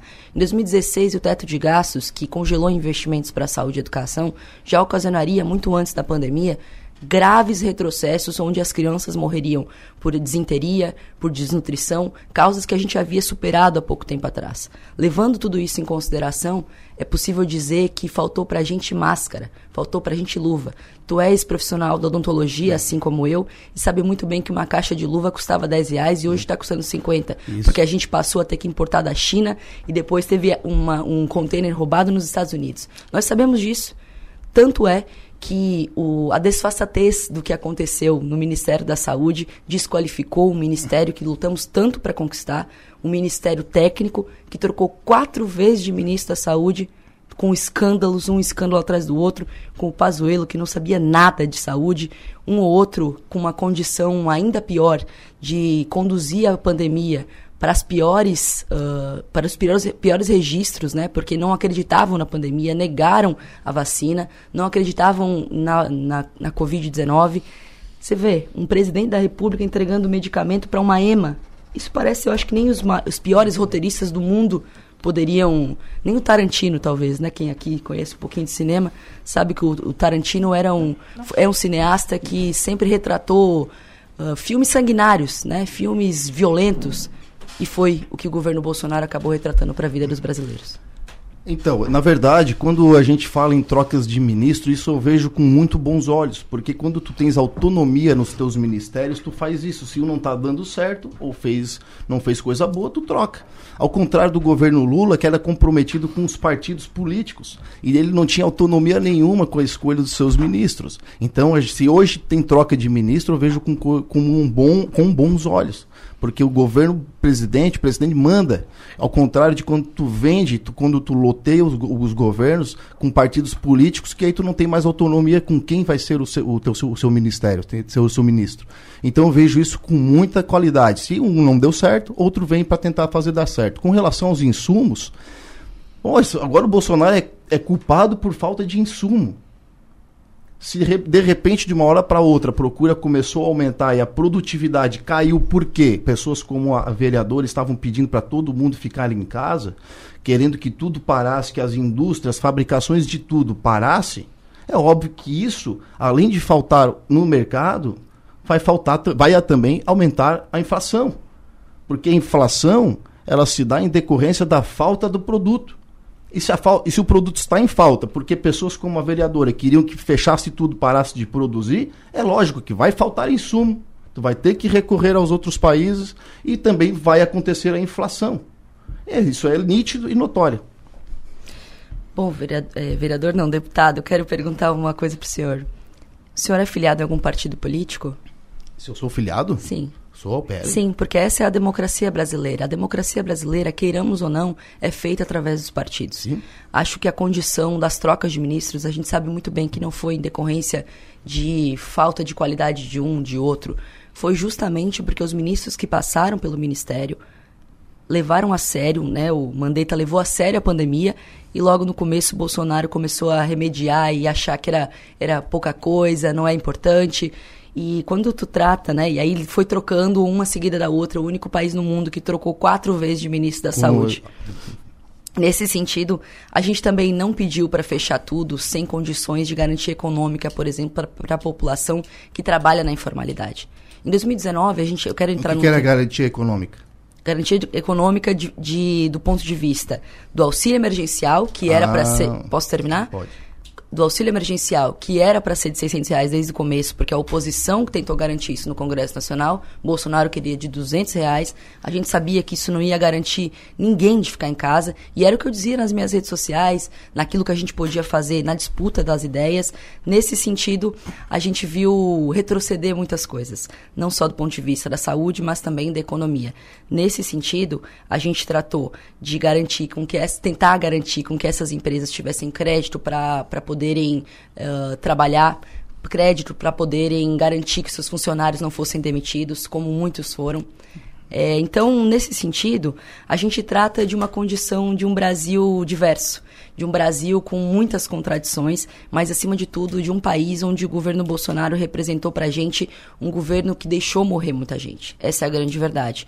E deixou morrer por escolha porque negou uma condição de vida, negou os insumos e sim, é no Ministério da Saúde que a gente trata, inclusive, da distribuição. Por isso que eu falei no começo, respondi ao Piara, Adelor, que uh, tratar de um, governo, um possível governo Bolsonaro requer da gente responsabilidade para fazer oposição e cobrança lá em cima, independente de quem estiver. E farei isso independente do governo Lula, independente do governo Bolsonaro, como vem fazendo já há muito tempo. Esse que eu tenho medo do PT quando a gente fala em PT retornar, né? Que para ela garantir a economia é garantir o auxílio a alguma coisa, como se isso fosse economia. Lógico que isso fomenta a economia, fomenta porque eles vão gastar, mas esse dinheiro vem de algum lugar e vem dos impostos. Dos impostos aqueles que as pessoas não estavam mais contribuindo, porque a contribuição do imposto é através do trabalho do consumo. E se tu estás consumindo e não está produzindo, a inflação vai aumentar e é ruim para todo mundo. E quem paga mais impostos são os pobres o auxílio de 200 reais, 500, 600, veio. O Bolsonaro não vetou. Se ele fez uma proposta de 200 é porque ele sabia que a Câmara ia aumentar. Se tu joga de 600, ele vai, eles vão querer 800. Se tu joga de 800, eles vão querer 1000. É assim. Então ele jogou lá embaixo porque ele sabia que ia vir aumento. E ele sancionou, não vetou, não reclamou. Ele fez o que tinha que ser feito. E veio. E eu sei os números que vieram para Santa Catarina. Foram mais de 10 bilhões em auxílio para Santa Catarina. Se não tivesse a pandemia, seriam 10 bilhões em investimento e desenvolvimento. Mas ele teve que passar por uma pandemia, fez o que tinha que ser feito para as pessoas fazerem críticas bobas né? e irresponsáveis e falar que, é, que, que, tudo é culpa do governo, do, do governo no que diz respeito às práticas de, de fecha tudo, os prefeitos e os governadores tinham autonomia maior do que o governo federal. Por que, que não reclama do prefeito? Tu estás aqui na Câmara, reclama do prefeito que não fez a restrição que tu queria. Por que, que não reclama do governador? Eu reclamava, mas ao contrário. Da, da, da, quantidade de restrição. Mas eles estavam aqui perto. Por que, que vão reclamar lá do Bolsonaro que tinha menos autonomia com relação a prefeito e governador na pandemia? Eu tenho aqui os números. Foram mais de 10 bilhões em auxílio emergencial. Está aqui. Mais de 10 bilhões em auxílio. É, não, foram mais de 9 bilhões em auxílio emergencial só para Santa Catarina. Os estados e os municípios receberam 1,8 bilhões em Santa Catarina, o estado e os municípios. Aí eles não precisavam fazer é, investimento na pandemia. E aí o que, que sobrava para eles? Fazer a calçada, fazer a ponte e continuar a sua vida normal, porque o governo Bolsonaro estava fazendo o que tinha que ser feito. Então tem que reclamar com quem tinha que investir esse valor. O dinheiro veio. Se não foi do seu agrado, reclama para o prefeito, reclama para o governador, que quem fez a distribuição desse valor foi eles. O, na questão da vacina, o presidente começou a vacinar um mês depois que os produtores de vacina começaram a fazer. Na Argentina, que é o país que, onde tem governo apoiado pela esquerda, provavelmente ela, a, a, vereadora vibrou com a eleição dele, foi o país que mais fez restrições. Foi o país que começou as restrições antes, come, terminou as restrições bem depois, começou a vacina antes do Brasil e morreu proporcionalmente quase igual aqui no Brasil. Eu tenho os números aqui. Negaram a, as medidas provisórias, que era o que tinha, que eram os medicamentos é, para fazer um, a, a, o tratamento precoce, que era o que tinha. Estavam proibindo os médicos de fazer um protocolo que eles queriam. As pessoas dizendo que não podia. O que o médico querendo fazer. Na Nigéria, país que tem a mesma quantidade de população do Brasil, 3 milhões a menos, morreram menos da metade, e lá fizeram uso da ivermectina. Então, por que que fizeram isso? Mataram pessoas também, ainda que seja placebo, mas se ajuda, se vai ajudar, por que impedir? Nunca foi uma troca. Nunca foi uma troca trocar o, o, o, os medicamentos pela vacina. Nunca foi uma troca. Mas politizaram até o medicamento e isso matou gente. Quando vocês falavam que o Mandetta, que tu, que tu achou bacana, falou para as pessoas só procurarem o, o hospital quando tivesse com falta de ar, matou milhões de pessoas. Porque só procuraram quando já não tinha mais jeito. Já estava com o pulmão tomado, só quando já estava com falta de ar, que aí sim ele poderia procurar. um hospital. Que tipo de medida responsável foi essa, vereador? Olha, deputado, acho que é importante aqui dizer que não se espera de alguém da área da saúde que a essa altura da pandemia ainda defenda ivermectina. Mas eu vou além. Eu acho que o senhor não está na rua, não se conecta com a comunidade, não conhece a vida real das pessoas. É retrato do bolsonarismo incrustado na nossa sociedade e por isso foi reeleito. Mas eu vou além. Em fevereiro desse ano, o Diese fez uma pesquisa que avaliou que o salário mínimo do povo brasileiro, para poder viver com a inflação no valor que está, no número que está, importante, em ponto de vista de vestiário, alimentação, viver, transporte, enfim, precisaria ser de 6 mil reais para alimentar uma família de quatro pessoas. É dessa realidade que a gente precisa falar. Se o, Bolso, governo Bolsonaro não aguentou as críticas, porque como chefe de Estado que ele, que ele é, deveria não só dar o exemplo, mas garantir a sensibilidade, a caridade e exercitar isso ao longo do seu governo, mas mais do que isso, se for para ser bruto, então que seja, mas que seja olhando para a população. Não foi assim o que a CPI, inclusive, identificou, com, negocia com negociações de um dólar cada vacina com demora para responder e-mail da Pfizer, né, como a gente teve. Mas a vacina e, e tudo isso já é superado, ou de alguma forma é preciso que a gente dobre essa página do Brasil, recupere a nossa economia e volte a botar comida na mesa do nosso povo. Que é isso que a gente precisa fazer. E falar desse lugar é falar de quem, quem conhece a rua, de quem está todos os dias entendendo que tem gente com energia desligada, passando dificuldade nas nossas cidades e você provavelmente não conhece nem o bairro. Vereadora, não fala que coisa que tu não sabe porque tu não dorme comigo para dizer se eu estou na rua graças ou não. A Deus, graças né? a Deus, graças a Deus. Tu não dorme comigo. Então tu não sabe o que, que eu faço da minha vida. Então tu não fala, tu não fica cogitando coisas que tu não sabe. Com relação a, a, a se eu fui reeleito, eu fui reeleito com quase o dobro do voto que eu fiz.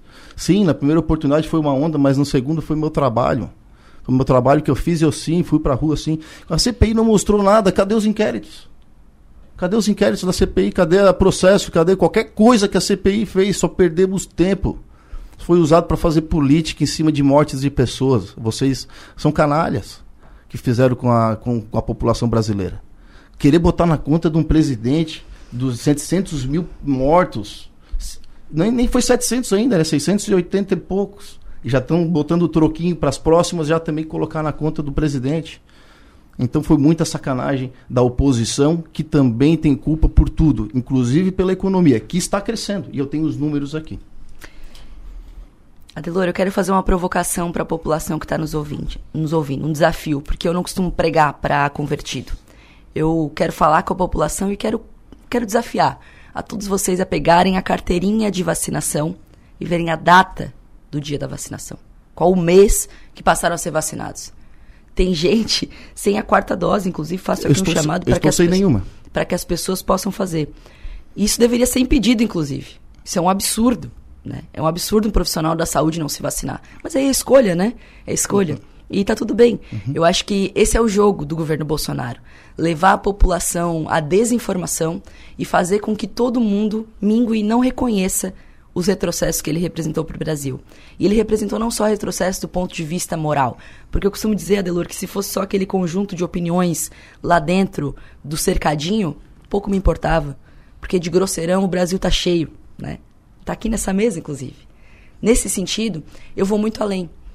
Eu vou além porque eu quero falar com as pessoas que estão nesse momento nos ouvindo e sabem que a vacinação não veio fácil não veio porque o Bolsonaro decidiu dar a vacina para todo mundo. Foi por muita reivindicação.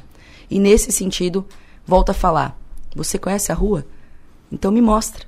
Mostre que você conhece a rua e me diga como que a população está sobrevivendo, gente trabalhando na informalidade, gente desempregada e que não vê perspectiva mais de, de uma carteira assinada ser valorosa para sua vida. E eu quero saber por quê. Porque os, os, os retrocessos dos governos que trouxeram a reforma trabalhista a reforma da Previdência, a gente sabe muito bem quem foi.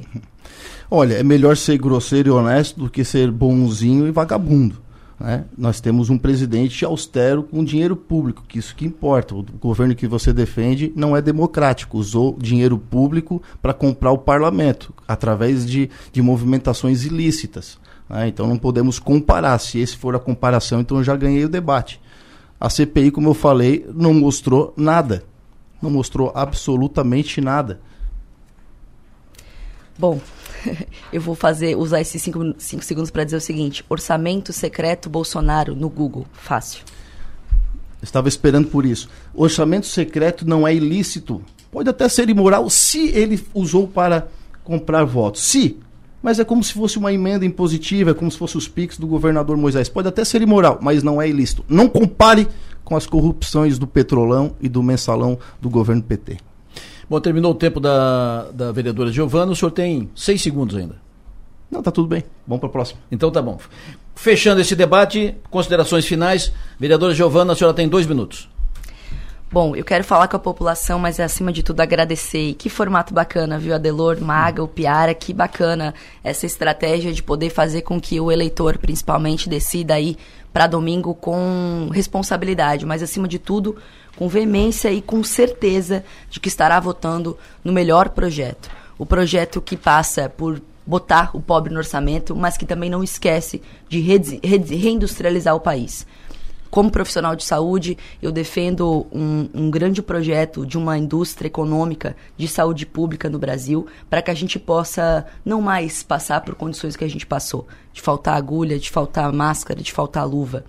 Isso era o básico que a gente precisava fazer. Vai gerar emprego, vai gerar renda e vai fazer com que a população brasileira tenha novamente esperança numa democracia digna, honesta, sincera, que não enfraqueça as nossas instituições, que não olhe para o servidor público ou para o professor com desprezo. Acima de tudo, que não olhe para a população que mais precisa com desprezo. Por isso, aqui como vereadora de Criciúma, eu me coloco à disposição nesses próximos dois dias que se aproximam até o dia 30 para conversar com as pessoas. Quem quiser saber mais proje do projeto do Lula, quem quiser conhecer os nossos projetos, conhecer o que a gente está querendo para o Brasil e está em dúvida, não sabe ainda, não decidiu, me chama. Estou à disposição nas minhas redes sociais para conversar com vocês, mas para dizer, acima de tudo, que o Brasil tem jeito e que a gente vai ter esperança e vai voltar a sorrir a partir de domingo, e eu não tenho dúvida disso. Então, mais uma vez, parabéns, São Maior, parabéns a todos aqui, porque essa é uma atividade que eu acho que a gente tem que sempre explorar, e eu estou sempre à disposição para fazer isso, porque eu adoro. Eu acho que é o melhor jeito da gente desconstruir narrativas que prejudicam a sociedade brasileira, porque são narrativas de ódio. E eu estou aqui somente pelo amor e pelo desenvolvimento no meu país. Muito obrigada. Então já vou desconstruir mais uma narrativa, né? Já que os professores não foram assistidos no governo do Bolsonaro, teve o maior aumento de salarial para os professores. Os, os pobres, eles são assistidos sim no governo Bolsonaro. Só que dif, dif, diferente do Lula, e do PT e do pessoal da esquerda que usa os pobres, o, o, Bolsonaro ele lembra dos pobres, ele faz as suas ações e pronto, como ele fez na questão uh, do Bolsa Família, né? Que, que ele só com fraudes que ele removeu, ele deu 13 terceiro para o Bolsa Família, só com as fraudes que ele removeu do Bolsa Família. E vamos lá, economia do Brasil. Revista Isto É, Segundo trimestre de 2022, Brasil foi o sétimo com o maior crescimento entre os países avaliados, na frente de China e Estados Unidos. É, revista Isto É, Brasil lidera o G20 em recuo de taxa de desemprego, que saiu de 13,1 em agosto para é, 8,9 desse mês. Então, teve uma, uma, diminuição. Em relação ao dólar, o real foi a segunda moeda que mais valorizou em 2022. O dólar, com relação ao dólar, o real com relação ao dólar foi a segunda moeda que mais valorizou eh, no mundo. O FMI aponta que o PIB brasileiro deve fechar 2022 com expansão maior que a dos Estados Unidos, da Alemanha e da França. E eu tenho aqui resoluções do Encontro Nacional de Direitos Humanos do PT. E é isso que eu não quero para o meu Brasil.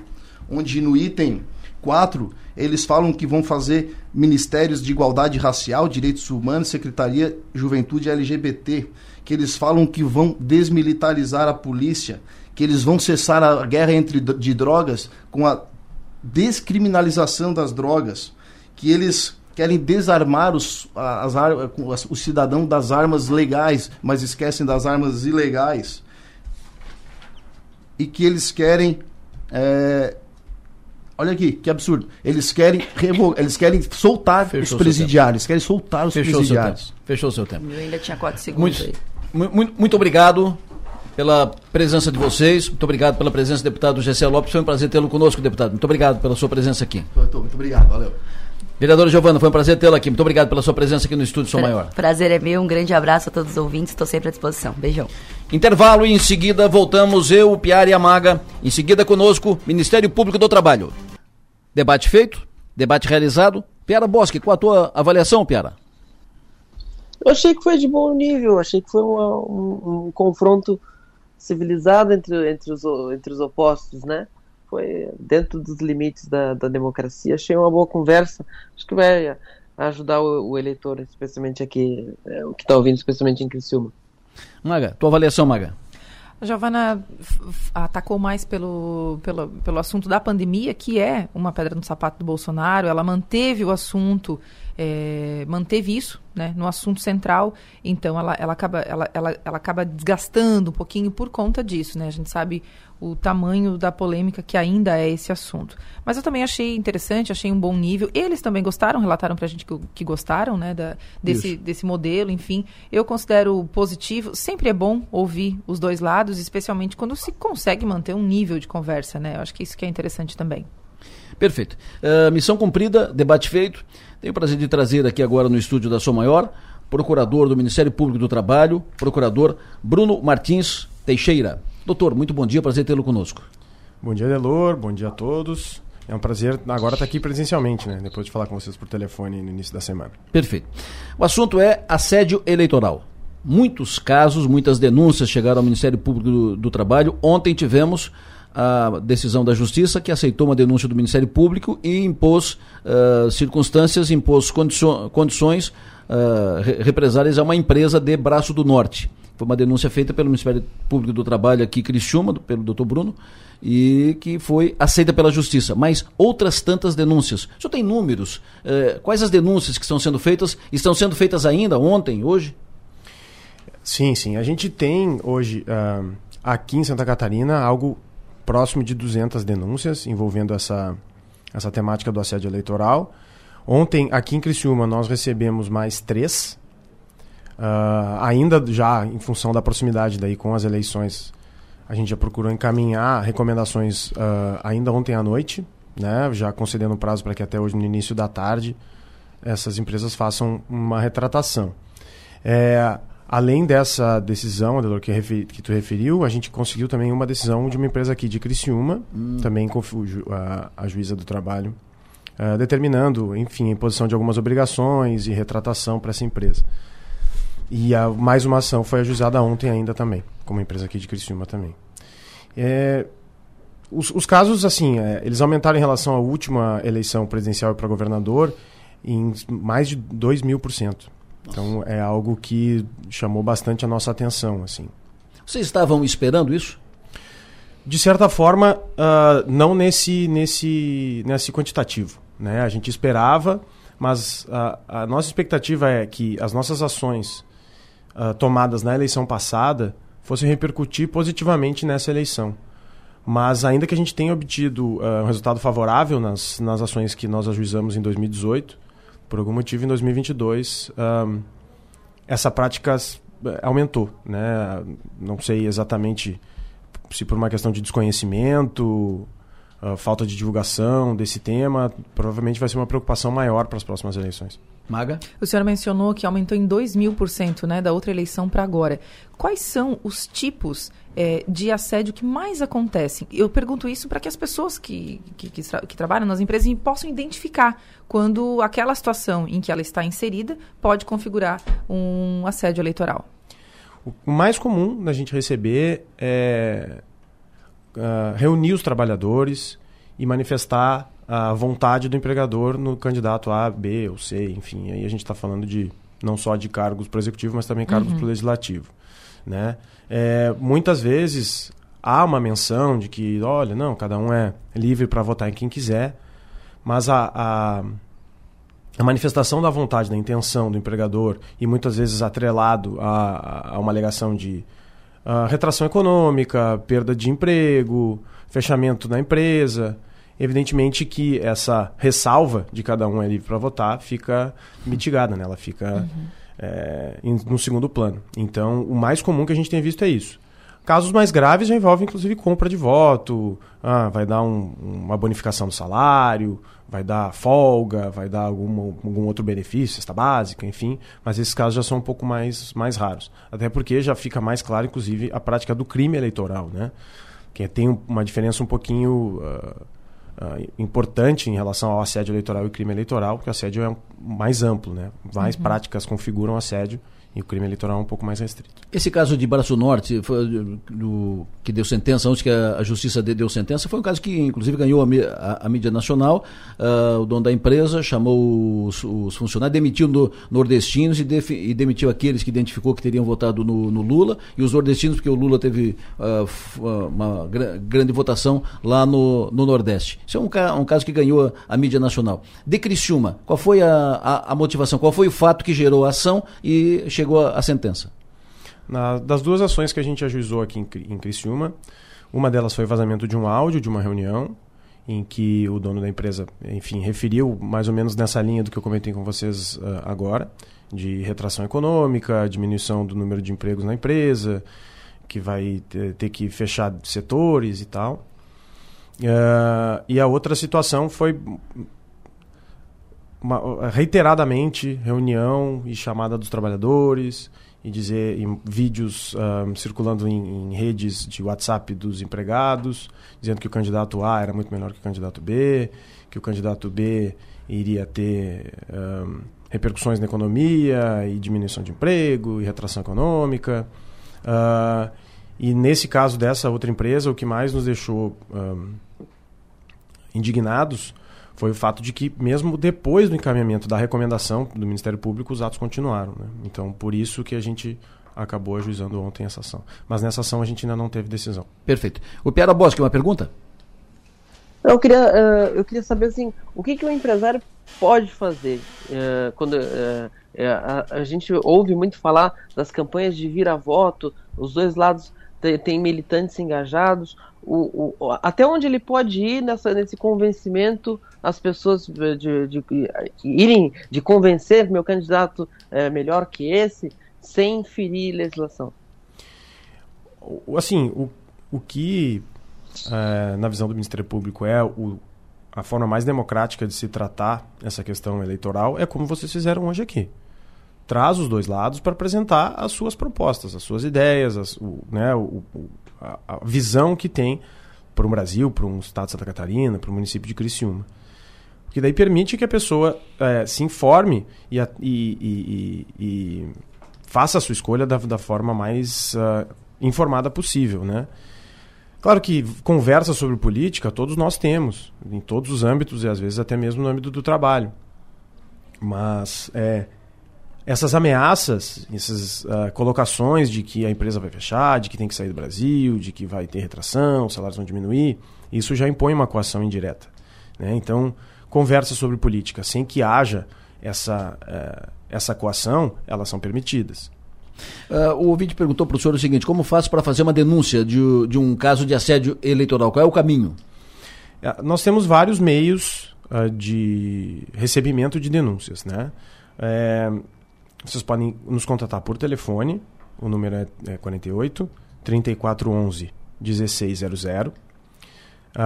a gente tem um aplicativo que está disponível em todas as plataformas de aplicativo chamado MPT Pardal, de Ministério Público do Trabalho Pardal, e lá dá para ser feita a denúncia.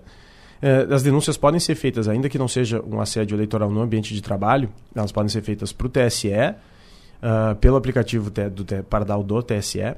Também uh, permite só uma ressalva, a gente é o aplicativo, quando for se eventualmente for fazer uma denúncia, não procure o número do partido se for fazer uma referência. Procure hum. o nome da coligação. Tá? Porque já, a gente já recebeu reclamações dizendo, ah, fui fazer uma reclamação do partido A e não achei, do partido B não achei, tem que procurar o nome da coligação. É, e pode vir presencialmente. Né? O, o, Ministério Público do Trabalho em Criciúma, que atende toda a região sul aqui do estado, fica na Pedro Benedetti 333, 18º andar, ali no prédio Metropolitan. É, ressalvando, hoje é dia do servidor público, é feriado e amanhã, em tese, não tem expediente, mas nós ficaremos abertos hoje, amanhã e domingo para recebimento de denúncias presencialmente, estaremos lá também. Então, tanto por telefone quanto presencialmente, a gente vai poder atender inclusive no dia das eleições. Garante a, a, anonimato, por exemplo, o empregador, o dono da empresa, não vai saber quem denunciou se a empresa for denunciada? Sim, é uma prerrogativa de quem apresentar a denúncia. Se não quiser se, se identificar, né, não precisa. Doutor Bruno, pós-eleição, vencendo este ou aquele, se acontecer alguma demissão como represália, porque já pegando o gancho desse caso de Braço do Norte, né?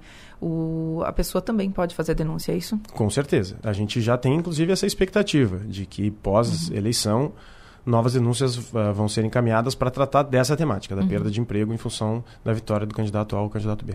O senhor falou que no início que nós tivemos na, na campanha desse ano um crescimento de 2 mil por cento de denúncias de assédio eleitoral. Isso aqui na nossa região, Cristiano, não, não, e o isso, entorno? Isso é dado do Brasil todo. Do Brasil. Do Brasil todo. E aqui especificamente, qual foi o, o, o volume? Aqui, uh, a gente, eu não, uh, em termos percentuais, eu não sei te dizer, Delor, porque eu não fiz essa matemática. Mas nós recebemos, como eu falei, cerca de 200 denúncias e na eleição passada foi algo em torno de 4 ou 5. Então foi um crescimento bem significativo. Perfeito. Uma moradora de Uruçanga também perguntando o seguinte, que aí eu não, não sei se é com o senhor. É sim, mas, Uruçanga mas, também é da nossa área de atribuição. Não, não, mas a, a pergunta aqui, o, o caso tratado, que é o seguinte, eu gostaria de perguntar se um vereador pode ir num grupo de idosos que é da prefeitura pedir votos. Já não é, como não é área de trabalho, já não, não, não entra na minha área de atribuição. Isso. Mas é, a gente é, como eu falei, é, é tênue Mas... a diferença do que, que pode e não pode ser feito. A gente teve, por exemplo, casos uh, de políticos que pediram voto.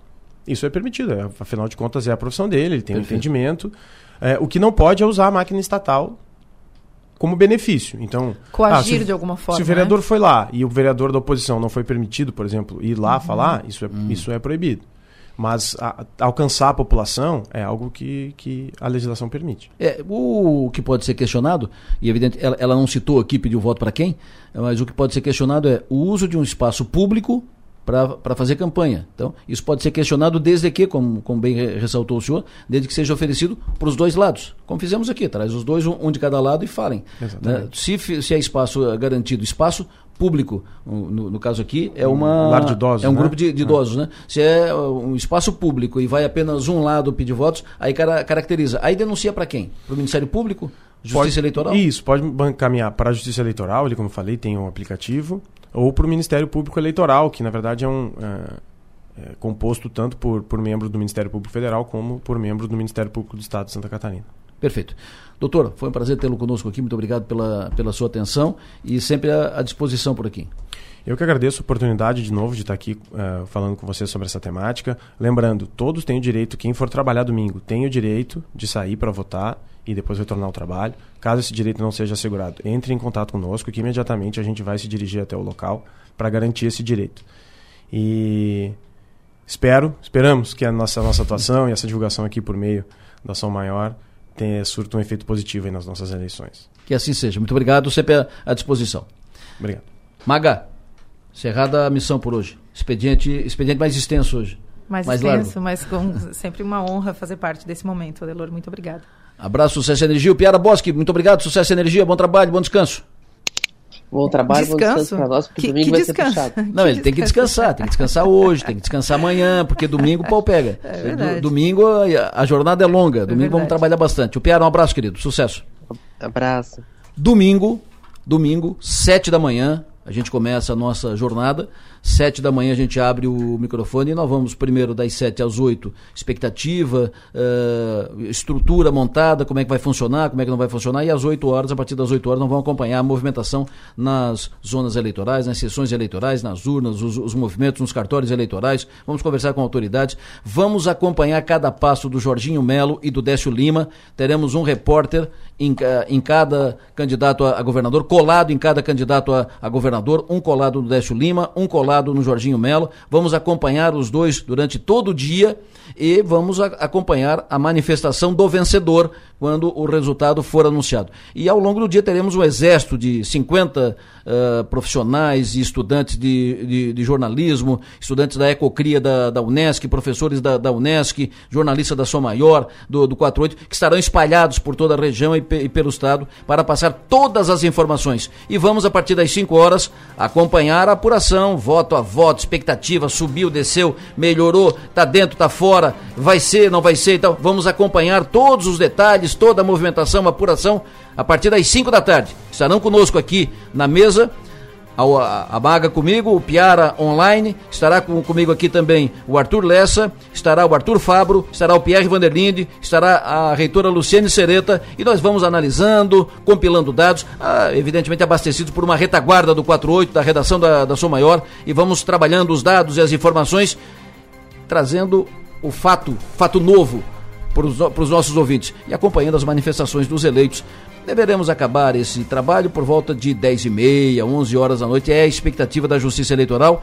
O, o governador eleito deve sair até às 8 e meia e o presidente eleito deve sair às 10 da noite. É o previsto. E nós estaremos aqui direto, direto até o final. Conversando agora com o Arthur aqui. O Arthur estava me passando algumas informações. A, a, visu, a, o, o volume de a visualização desse debate em vídeo no YouTube, negócio impressionante, impressionante uh, audiência puxada pelos dois debatedores, né, o Gessé e a Giovana. Mas fiquei impressionado com a, a visualização, o qu quantos ficaram ligados pelo YouTube para acompanhar em vídeo o debate aqui. Além, evidentemente, da audiência da Som Maior, que também foi expressiva, fiquei impressionado. E tiro pela, pelo número de mensagens que recebi durante o debate entre eles aqui. Enfim, cumprimos o nosso papel, trazendo um de, um de cada lado, tratamento isonômico, o mesmo tratamento, o mesmo tempo para os dois candidatos e eles, evidentemente, discutindo, de, debatendo, defendendo suas teses aqui. É o nosso papel. Uh, cada um defende sua, as suas ideias, as suas teses, o seu candidato e o eleitor que faça a sua avaliação uh, diante do que está colocado. 9 e 18, estamos indo para o fim da semana, fim da campanha, fim do programa. Vinho na mesa, por favor. A Dega Bistec apresenta Um Mundo dos Vinhos, sem mitos nem segredos, com o enólogo Fabiano Mazili, da rede Bistec de supermercados. Ô, Mazili, tudo bem, Mazili? Bom dia, Adelor. Bom dia a todos os ouvintes. Tudo bem por aqui contigo, Adelor? Tudo certo. Como diz um amigo meu que gosta de tomar vinho, ele diz, oh, quem vai ganhar não me interessa. O que eu quero depois é, botar, é tomar um vinho para comemorar. Pois é, pois é. No final das contas, a gente, a gente tem que torcer pelo Brasil, né, Adelor? Lógico. A gente tem que deixar de lado, assim, a gente, acho que cada um tem suas convicções, né? Mas independente de qualquer coisa, a gente tem, independente de quem ganhar, sendo quem a gente gosta ou não, a gente tem que continuar torcendo pelo Brasil, é ou não é, Adelor? É, é verdade, e a gente tem que estar tá, uh, preparado para a vitória e preparado para a vitória do outro, né? E a, faz parte da democracia, faz né, parte do processo, assimilar, pode dormir de mau humor, pode dormir meio, meio chateado, pode tomar um vinho para comemorar, pode tomar um vinho para esquecer e tal, tudo certo. E segue a vida, como eu tenho dito aqui, segunda-feira a vida segue, a gente volta a trabalhar e ninguém vai pagar os nossos boletos, né? Então toca a ficha para Vamos para frente. Estamos fazendo a nossa parte, né, Adelor? É verdade. E tomamos um vinho ou para ou nos consolarmos ou para comemorarmos, né? Exatamente. Fala, falando nisso, qual é o vinho que tu traz para cá para sugerir para a gente guardar para domingo à noite? então vamos lá. Eu escolhi um vinho sul-americano. É, na semana passada, eu coment, é, no, programa passado, eu comentei sobre os vinhos da Proêmio, a vinícola recém-chegada às adegas do Bistec, né, Adelor? Uma vinícola pequena da Argentina, é muito interessante, o enólogo faz um trabalho muito bom, e eu iniciei pelo Malbec de entrada, um vinho com boa qualidade, preço é, muito acessível, né? Não sei se você já, é, você que tem muitos amigos tomadores de vinho, aí você chegou a receber algum comentário desse novo argentino aí que a gente tem ali no Bistec, Abelô, dos seus amigos? Não, ainda não. não ainda não tive oportunidade de, de tratar so, sobre esse vinho ou de ouvir uh, a respeito. Uh, vou passar no, no Bistec, levar para casa e depois eu vou te dar minha opinião, minha humilde opinião. Imagina, eu agradeço sempre suas, suas opiniões, seus feedbacks, né?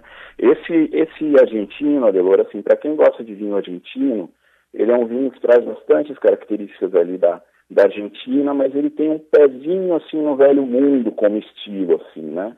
É, para a gente que vai um pouco a fundo analisando o vinho, a gente percebe, né? Então, é um vinho muito interessante de verdade, os vinhos, né, da, Proêmio em geral. Estamos muito contentes, né? Os nossos sommeliers aí da, que estão nas lojas com o cliente têm tido é, é, feedbacks muito positivos, né? O Thiago aí de Criciúma né? Disse que o pessoal que tem experimentado aí na região tem gostado bastante e, o resto dos sommeliers também sempre comentam, né? E, Adelor, quando a gente fala de Argentina, quinta, é inevitável pensarmos em um Malbec, né? Uva emblemática da Argentina, né, Adelor? Perfeito, exatamente. É, é, é quando se fala em vinho argentino, Malbec, né? Quando se fala em vinho uruguaio, Taná, e assim por diante, né? Mas Malbec é a grande marca, é a cara do vinho, uh, é, a, é, a, grande face, né? A grande referência do vinho argentino. Exato, e realmente saem Malbecs muito bons, né? Os Malbecs ali originários ali da, da, do sul da França, né, que também tem outro estilo, né, e é bacana né, essa diversidade, né, Adelor? O, Fa então, assim, o Fabiano, e por, e, e por quê? Uh, é pelo terroir da, da Argentina, da região lá de Mendonça, especialmente, é pelo terroir, ou porque, historicamente, a Argentina cultivou mais a uva Malbec? Ela foi uma uva dela que foi trazida dentre inúmeras do Novo Mundo, né? A gente tem essa essa essa característica, né? As regiões na Europa com as denominações de origem, né? Elas têm uvas que estão ali, né? Há, há realmente milênios, né? Então eles vão selecionando qual se adapta melhor, melhor ao terroir, né? E isso no decorrer ali, para a gente falar, por exemplo, ali da, da Borgonha, né? A Chardonnay e a Pinot Noir, elas, os primeiros registros escritos ali da vitivinicultura na Borgonha são de 300 depois de Cristo, né? Então você tem todo um processo de seleção ali, de ver o que se adapta ao clima, o que o gosto das pessoas vai pedindo, né?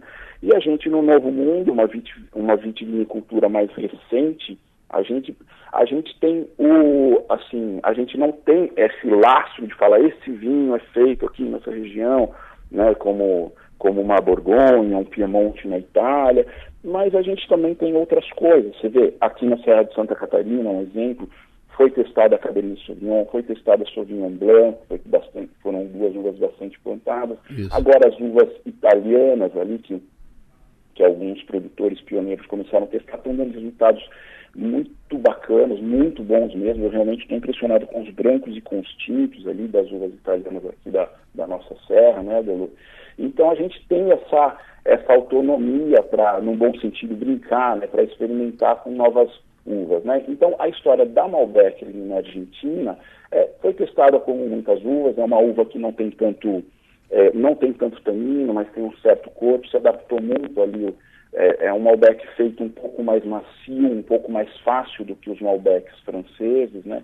Então ele acabou tendo muita projeção comercial, né? Aí, por exemplo, no caso do Uruguai, é, tem uma, uma parte da população uruguaia que veio, né, e são imigrantes da região do País Basco. Então a uva Taná era do País Basco, veio junto com os imigrantes, tem, tem todos esses links históricos, né? Mas realmente a gente tem que testar as uvas antes de antes de falar, olha, eu quero plantar tal uva porque ela vai ser bem aceita no mercado, ser conhecida, a gente realmente tem que achar né, é, quais são as melhores uvas para plantar naquele terreno. Né? Porque se a gente fala Portugal, mais de 200 uvas nativas, Itália, mais de 500, né? a gente ficar preso só a algumas realmente limita o potencial da qualidade dos vinhos, né, Adelor? Então, aí, no caso aqui da, né, das outras uvas que se expressam na Argentina, né? Uma delas é a Cabernet Sauvignon. A semana que vem eu vou comentar mais duas ainda desse mesmo produtor, Adelor, que, que faz um Syrah Grenache, um corte do sul da França muito legal. Vou comentar, mas hoje eu escolhi a Cabernet Sauvignon porque realmente tem Cabernet Sauvignon na Argentina de muito boa qualidade. Né? Perfeito. Né? Então vamos lá, é, ao nosso vinho de hoje, né? É o vinho do produtor Proêmio, Proêmio Reserva, Cabernet Sauvignon. Os vinhedos estão localizados ali em Maipu, Mendoza, né, a 800 metros de altitude, o que já ajuda bastante a ter um, um bom frescor, uma boa acidez, não deixar o vinho tão pesado. É um vinho tinto, seco, da safra 2019, né, porque já passou um ano em, em barricas de carvalho francês, 12 meses, né. É um vinho que tem um teor alcoólico alto, o Adelor, ele tem 14,5, né, então é um vinho bem potente do ponto de vista alcoólico. É, no nariz ele traz uma boa complexidade de frutas vermelhas e negras, como mirtilha, mora, framboesa, e também um leve toque de baunilha, não tão marcado, não tão carregado, proveniente do carvalho francês. Né? Essa barrica não tão marcada é um dos, é um dos, dos aspectos que eu, que eu comentei agora há pouco, Adelo, que mostra que não tem aquele estilo tão novo mundo de deixar a madeira estão aparecendo e deixar ela mais com um toque, um pouco mais no estilo velho mundo, né? Na boca é um vinho bem encorpado, mas bem macio, com taninos presentes, mas bem agradáveis. É bem interessante o vinho, viu, Adelor? E, no geral, é encorpado, gostoso, macio, que representa bem um, um bom Cabernet Sauvignon argentino, né, Adelor? Para a gente deixar essa dica também para aquelas pessoas que gostam bastante do Malbec, que associam a Argentina com Malbec. Está aqui o Cabernet Sauvignon, semana que vem vou dar continuidade é, e falar desse outro vinho que eu comentei ainda, desse produtor. Então, Adelor, essa é a dica que eu gostaria de dar para você e para os ouvintes. O tinto Sim. argentino Proenio Reserva, 100% Cabernet Sauvignon. Perfeito. Muito obrigado, muito obrigado. Boa dica, sucesso, energia, bom trabalho e até semana que vem. Eu que agradeço a oportunidade, te deixo um grande abraço e um abraço a todos os ouvintes. Até semana que vem, Adelor. Fabiano Mazilis, o doutor Henrique Pachter, uh, falando conosco sexta-feira. Sempre a gente, uh, o Fabiano precede a nossa conversa derradeira de, de encerramento de semana e encerramento do programa. Bom dia, doutor Henrique. Bom dia, bom dia, bom dia, Delor, bom dia a todos. Sim. É, é com grande prazer que eu novamente estou aqui, como todo final de semana, e gostaria de começar, Delor, hum. agradecendo, em primeiro lugar, aos telefonemas que recebi pela nossa nossa participação, a Boa. minha participação no teu programa e seria muito enjoado citar alguns em detrimento de outros e por isso eu vou citar apenas um deles que ligou, ligou até para o meu filho elogiando o programa, gostando do programa, que é o nosso amigo Ortiz. O Ortiz estava na escuta. Luiz Eduardo Ortiz. Isso. Gente boa. Gente boa. Galdério, Galdério, gente boa. Isso aí. Então, agradeço muito as, as, as, referências que ele fez à, à minha participação e, e, e, espero que ele continue nos ouvindo, não é mesmo? É, é mesmo, Deus? Ótimo, claro, por favor. É, é, de, depois disso, depois de, de fazer essa citação, infelizmente a gente tem que fazer a citação de coisas desagradáveis, como o desaparecimento de três pessoas extremamente importantes, pra, não só para a sociedade criciumense, mas como no caso da Suzana Naspolini, hum. até em todo o país. Hum. Uh, a Suzana foi minha paciente quando, quando jovem aqui em Criciúma, e, e, fui eu, aliás, que receitei seus primeiros óculos. Hum. Até o ano 2000 ela consultou regularmente comigo, e depois é, é, foi consultar no Rio de Janeiro, onde ela morava, com colegas meus, uma, uma, uma perda terrível e, sobretudo, lamentável, né? Uma pessoa como ela passar pelo sofrimento que passou, tantas doenças repetidas, doenças com o mesmo fundo, que isto é, teve câncer, e uma jovem, quarenta e poucos anos de idade, nos deixa depois desse sofrimento, mas deixando uma marca indelével, né? Sim, sim, sim. A gente está vendo deu para ver a importância dela até no cenário nacional pela, pelo, pelas pessoas que compareceram ao seu, seu velório no Rio de Janeiro, pessoas da, da mais alta importância, como o governador de estado e outras pessoas que tais, né? Então, ficou registro pelo, pelo óbito e pelo óbito da, da dona Edna Margarida Bastos, Gaidzinski Bastos, né? que também nos deixou, e que deixou uma marca profunda na cultura cristiumense, eh, participando, que ela era da nossa academia. E eh, uma pessoa eh, fantástica, criou cinco filhos. Eu, eu sempre fui muito amigo de seu falecido esposo, do, do Edson Bastos, que era uma figura singular eh, na nossa sociedade. E, e, por fim, mais uma morte, quer dizer, são três, três da dona Benedita Garcia Cavalcante. Aposto que nem o Adelor sabe quem foi a dona Benedita, nem o Adelor, que é super bem informado. A dona Benedita ela foi agente do antigo INAMPS aqui em Criciúma. E ela chefiava toda a agência, incluindo o serviço médico.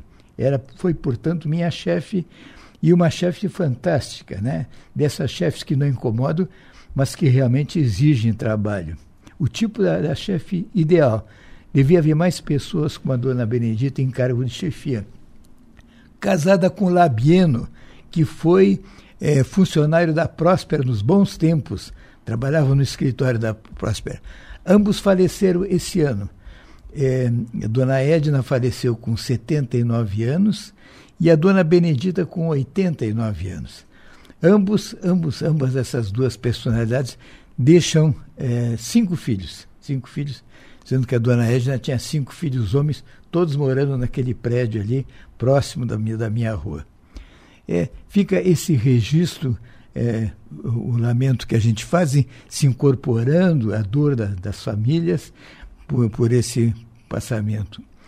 E, e falando em Suzana Naspolino, quando eu, quando eu soube do falecimento da Suzana, logo me acudiu a, a, a lembrança a figura de um Naspolini com o qual eu estive muito ligado. Deixa eu só uh, registrar, o senhor uh, fala na, na Suzana, eu quero, não quero perder a oportunidade de registrar mais uma vez, já falamos aqui várias vezes, que a despedida da Suzana em Criciúma hoje.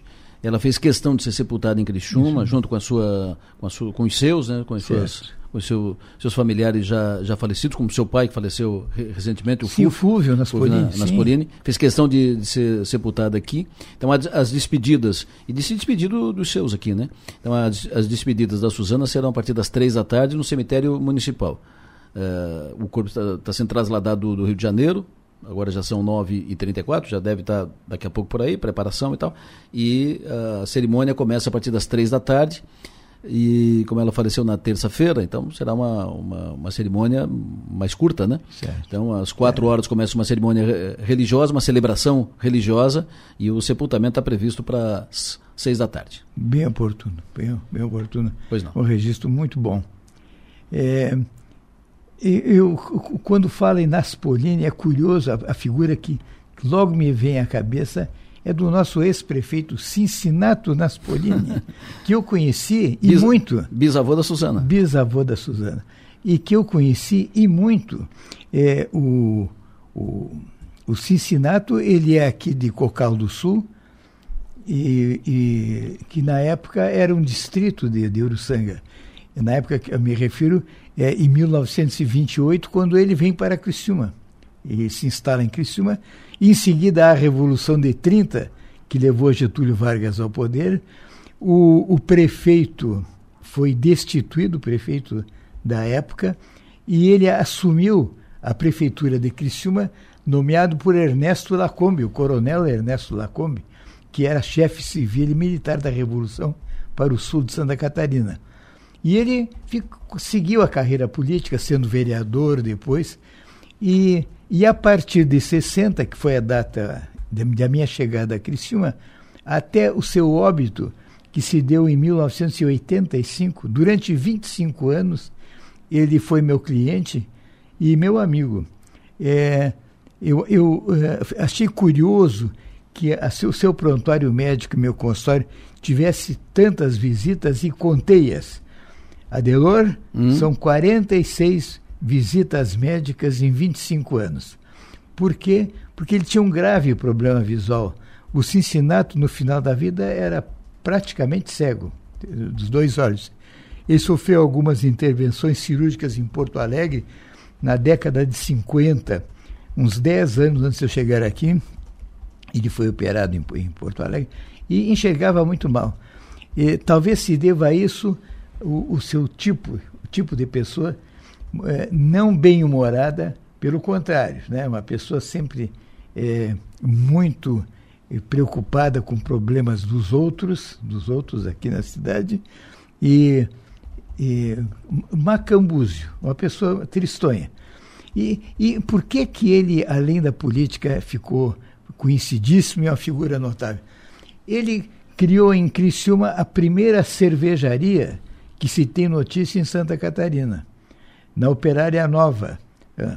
Há quem diga que é, essa primazia cabe a outra pessoa, Ângelo Perucchi, hum. mas é, a minha contabilidade pessoal em consultório diz que todo mundo acha que quem fez a, quem criou a primeira cervejaria foi, na verdade, Cincinnati Naspolini, aí na década de 30 também. E foi precursor dos transportes urbanos, criando a primeira, a primeira é, empresa a transportar passageiros de Criciúma para Siderópolis. É, isso, isso né, na sua vida particular como empresário, mas como prefeito, é preciso registrar que ele esteve na raiz da criação do Hospital São José. Foi uma das pessoas que muito batalhou para que o Hospital São José saísse no local onde hoje está. E também foi criador do, da, do Colégio Lapagesse, que até hoje está aí. Então, é uma figura que realmente é, é, foi, foi, fantástica. É, uma curiosidade a registrar, e que eu registrei na ficha dele, está num fato que ele me contou. Deixa eu só corrigir aqui, a, a Doris me, me, me ajudou aqui. Sim. O Cincinato, avô da Suzana, pai do Fúvio, né? Pai do Fúvio. Pai do Fúvio, sim, avô da Suzana. Sim, é, pai do Fúvio Naspolini, que era contador Isso. e que eu conheci trabalhando no Rancho Alegre. No Rancho Alegre era uma churrascaria que tinha próximo à igreja, na, na rua Padre Pedro Baloncini. Nessa rua tinha o Rancho Alegre, que era de um, de um cidadão cujo sobrenome era Oliveira.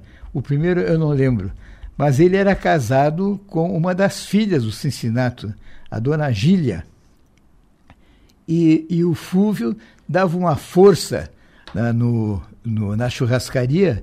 E eu, naquela época, começando minha vida em Criciúma e solteiro, ia frequentemente jantar na churrascaria e, e conversava com o Fúvio Naspolini, que era jovem como eu naquela época. É uma correção é, que se faz necessário, isso. claro. Muito isso. bem. Isso. É, o, o, o Fúvio é, foi o caçula. Caçula foi casado com a, a professora Maria da Alfarra, que é uma pessoa que dispensa apresentações, na verdade. Mas, é, só para encerrar isso, que é uma, uma, espécie de homenagem que eu peço a uma figura fantástica da política e do, do empresariado de Criciúma, que foi o Cincinnati Naspolini, e que eu conhecia, conhecia muito bem, era uma das pessoas a quem ele fazia, às vezes, algumas confidências, e ele me contou uma coisa que depois está registrada em livro, do é, um livro de um escritor catarinense que, se a memória não, não me falha muito, eu vou acabar lembrando. É, Bom, já eu, eu com Daqui certeza vou lembrar. Isso. Eu tenho o livro e o livro conta a mesma história que ele me contou. Tendo de ir a Florianópolis em missão política, o Cincinnati é, aproveita um feriado de Páscoa para ir até, até Florianópolis. E nessa ocasião está sendo encenado a Paixão de Cristo na Praça 15, fronteira à, à, Igreja Matriz, e ao Palácio do Governo e ao Banco do Brasil. Né? E e, e carregam o Cincinnati para tal apresentação. E ele depois fica sabendo que o, o, o, principal personagem, quem fazia o papel de Jesus Cristo na paixão, era uma pessoa que é, não tinha uma saúde muito boa e acaba, por uma questão de doença, não comparecendo àquela apresentação da, da Sexta-feira da Paixão. É, então é escalado o seu reserva, que é uma pessoa muito dada à bebida. E acontece que, tendo bebido bastante, achando que nunca seria chamado, uhum. arrebentar papel, ele, enfim, é chamado e, e, e, ele até que vai bem, até que a encenação vai muito bem, e até a passagem em que Cristo é crucificado. Nesse momento, Parece que todo o álcool que ele tinha tomado vem à cabeça dele. E um dos guardas, para fazer uma, é, uma brincadeira, numa hora que a brincadeira não cabe, ele, quando, quando Cristo recebe aquele, aquela lança embebida, num, embebida em é, num fragmento de tecido, embebida em álcool, em álcool, ele, ele sorve aquilo de, deliciado, ele não esperava aquilo, né? De tal forma que quando os guardas retiram o, o, o pano embebido em álcool da sua boca, ele pede fel, mais fel, não é mesmo? E assim termina a representação que ele viu e que ele me contou no consultório, justamente indignado por uma data tão sagrada pra, para uh, o cristianismo em particular e para a humanidade em geral eh, tenha transcorrido dessa forma. Mas está aí o registro, está aí o registro e é, Salim, Salim. Salim Miguel. Salim Miguel, Miguel, É, o, é o irmão do, do, do, do autor. Ah. É, o, o autor se chama Salim também, Salim, e, e, é, um, e é um dos maiores escritores é, é, é, da língua portuguesa e, sem dúvida, o maior de Santa Catarina, recebedor de todos os grandes prêmios. Ele tem o prêmio, prêmio Machado de Assis, da Academia Brasileira de Letras, o Jabuti, todos os prêmios que se conhecem estão com o nosso amigo é, Salim, e que eu acho que não é Miguel, acho que Miguel é o, é o sobrenome, é, é, é também o nome de um irmão dele que trabalhou em Brasília há muito tempo no Ministério da Fazenda. Então, é, com, com, essas, com essas breves anotações, não é mesmo? Eu, eu vou deixando a todos, pedindo que votem com consciência. Domingo é um dia de votar realmente naquilo que a gente crê, naquilo que a gente acredita. Lembrando aos perdedores que domingo são as eleições e terça-feira é dia dos mortos, não é mesmo? é apropriado. Teremos uma segunda-feira para descanso, né? E reflexão, e reflexão. E terça-feira podemos participar alguns festivamente, alguns com festivamente, festivamente pela primeira vez na vida, talvez o Dia dos Mortos, né? Olha, uh, os nossos ouvintes uh, qualificados, espertos e antenados uh, nos socorrem. O, o, deputado Júlio Garcia, que está no, nos acompanhando. Opa, grande figura. Saíde Miguel. Não é Saíde Miguel. É, é outro dos irmãos, é uma irmandade muito grande. Eles vieram do Líbano para Biguaçu. E, e, e esse autor a que eu me refiro, ah. ele, ele era. Uh, tinha uma livraria em, em Biguaçu de um cego. E o, e o Salim Miguel, Salim Miguel, esse é o nome do, do, nosso personagem. Salim Miguel, isso Salim mesmo. Miguel. Salim Miguel. Isso. Isso aí. O Salim Miguel, ele lia os livros para o cego e em troca de ler os livros que ele muito bem quisesse ler.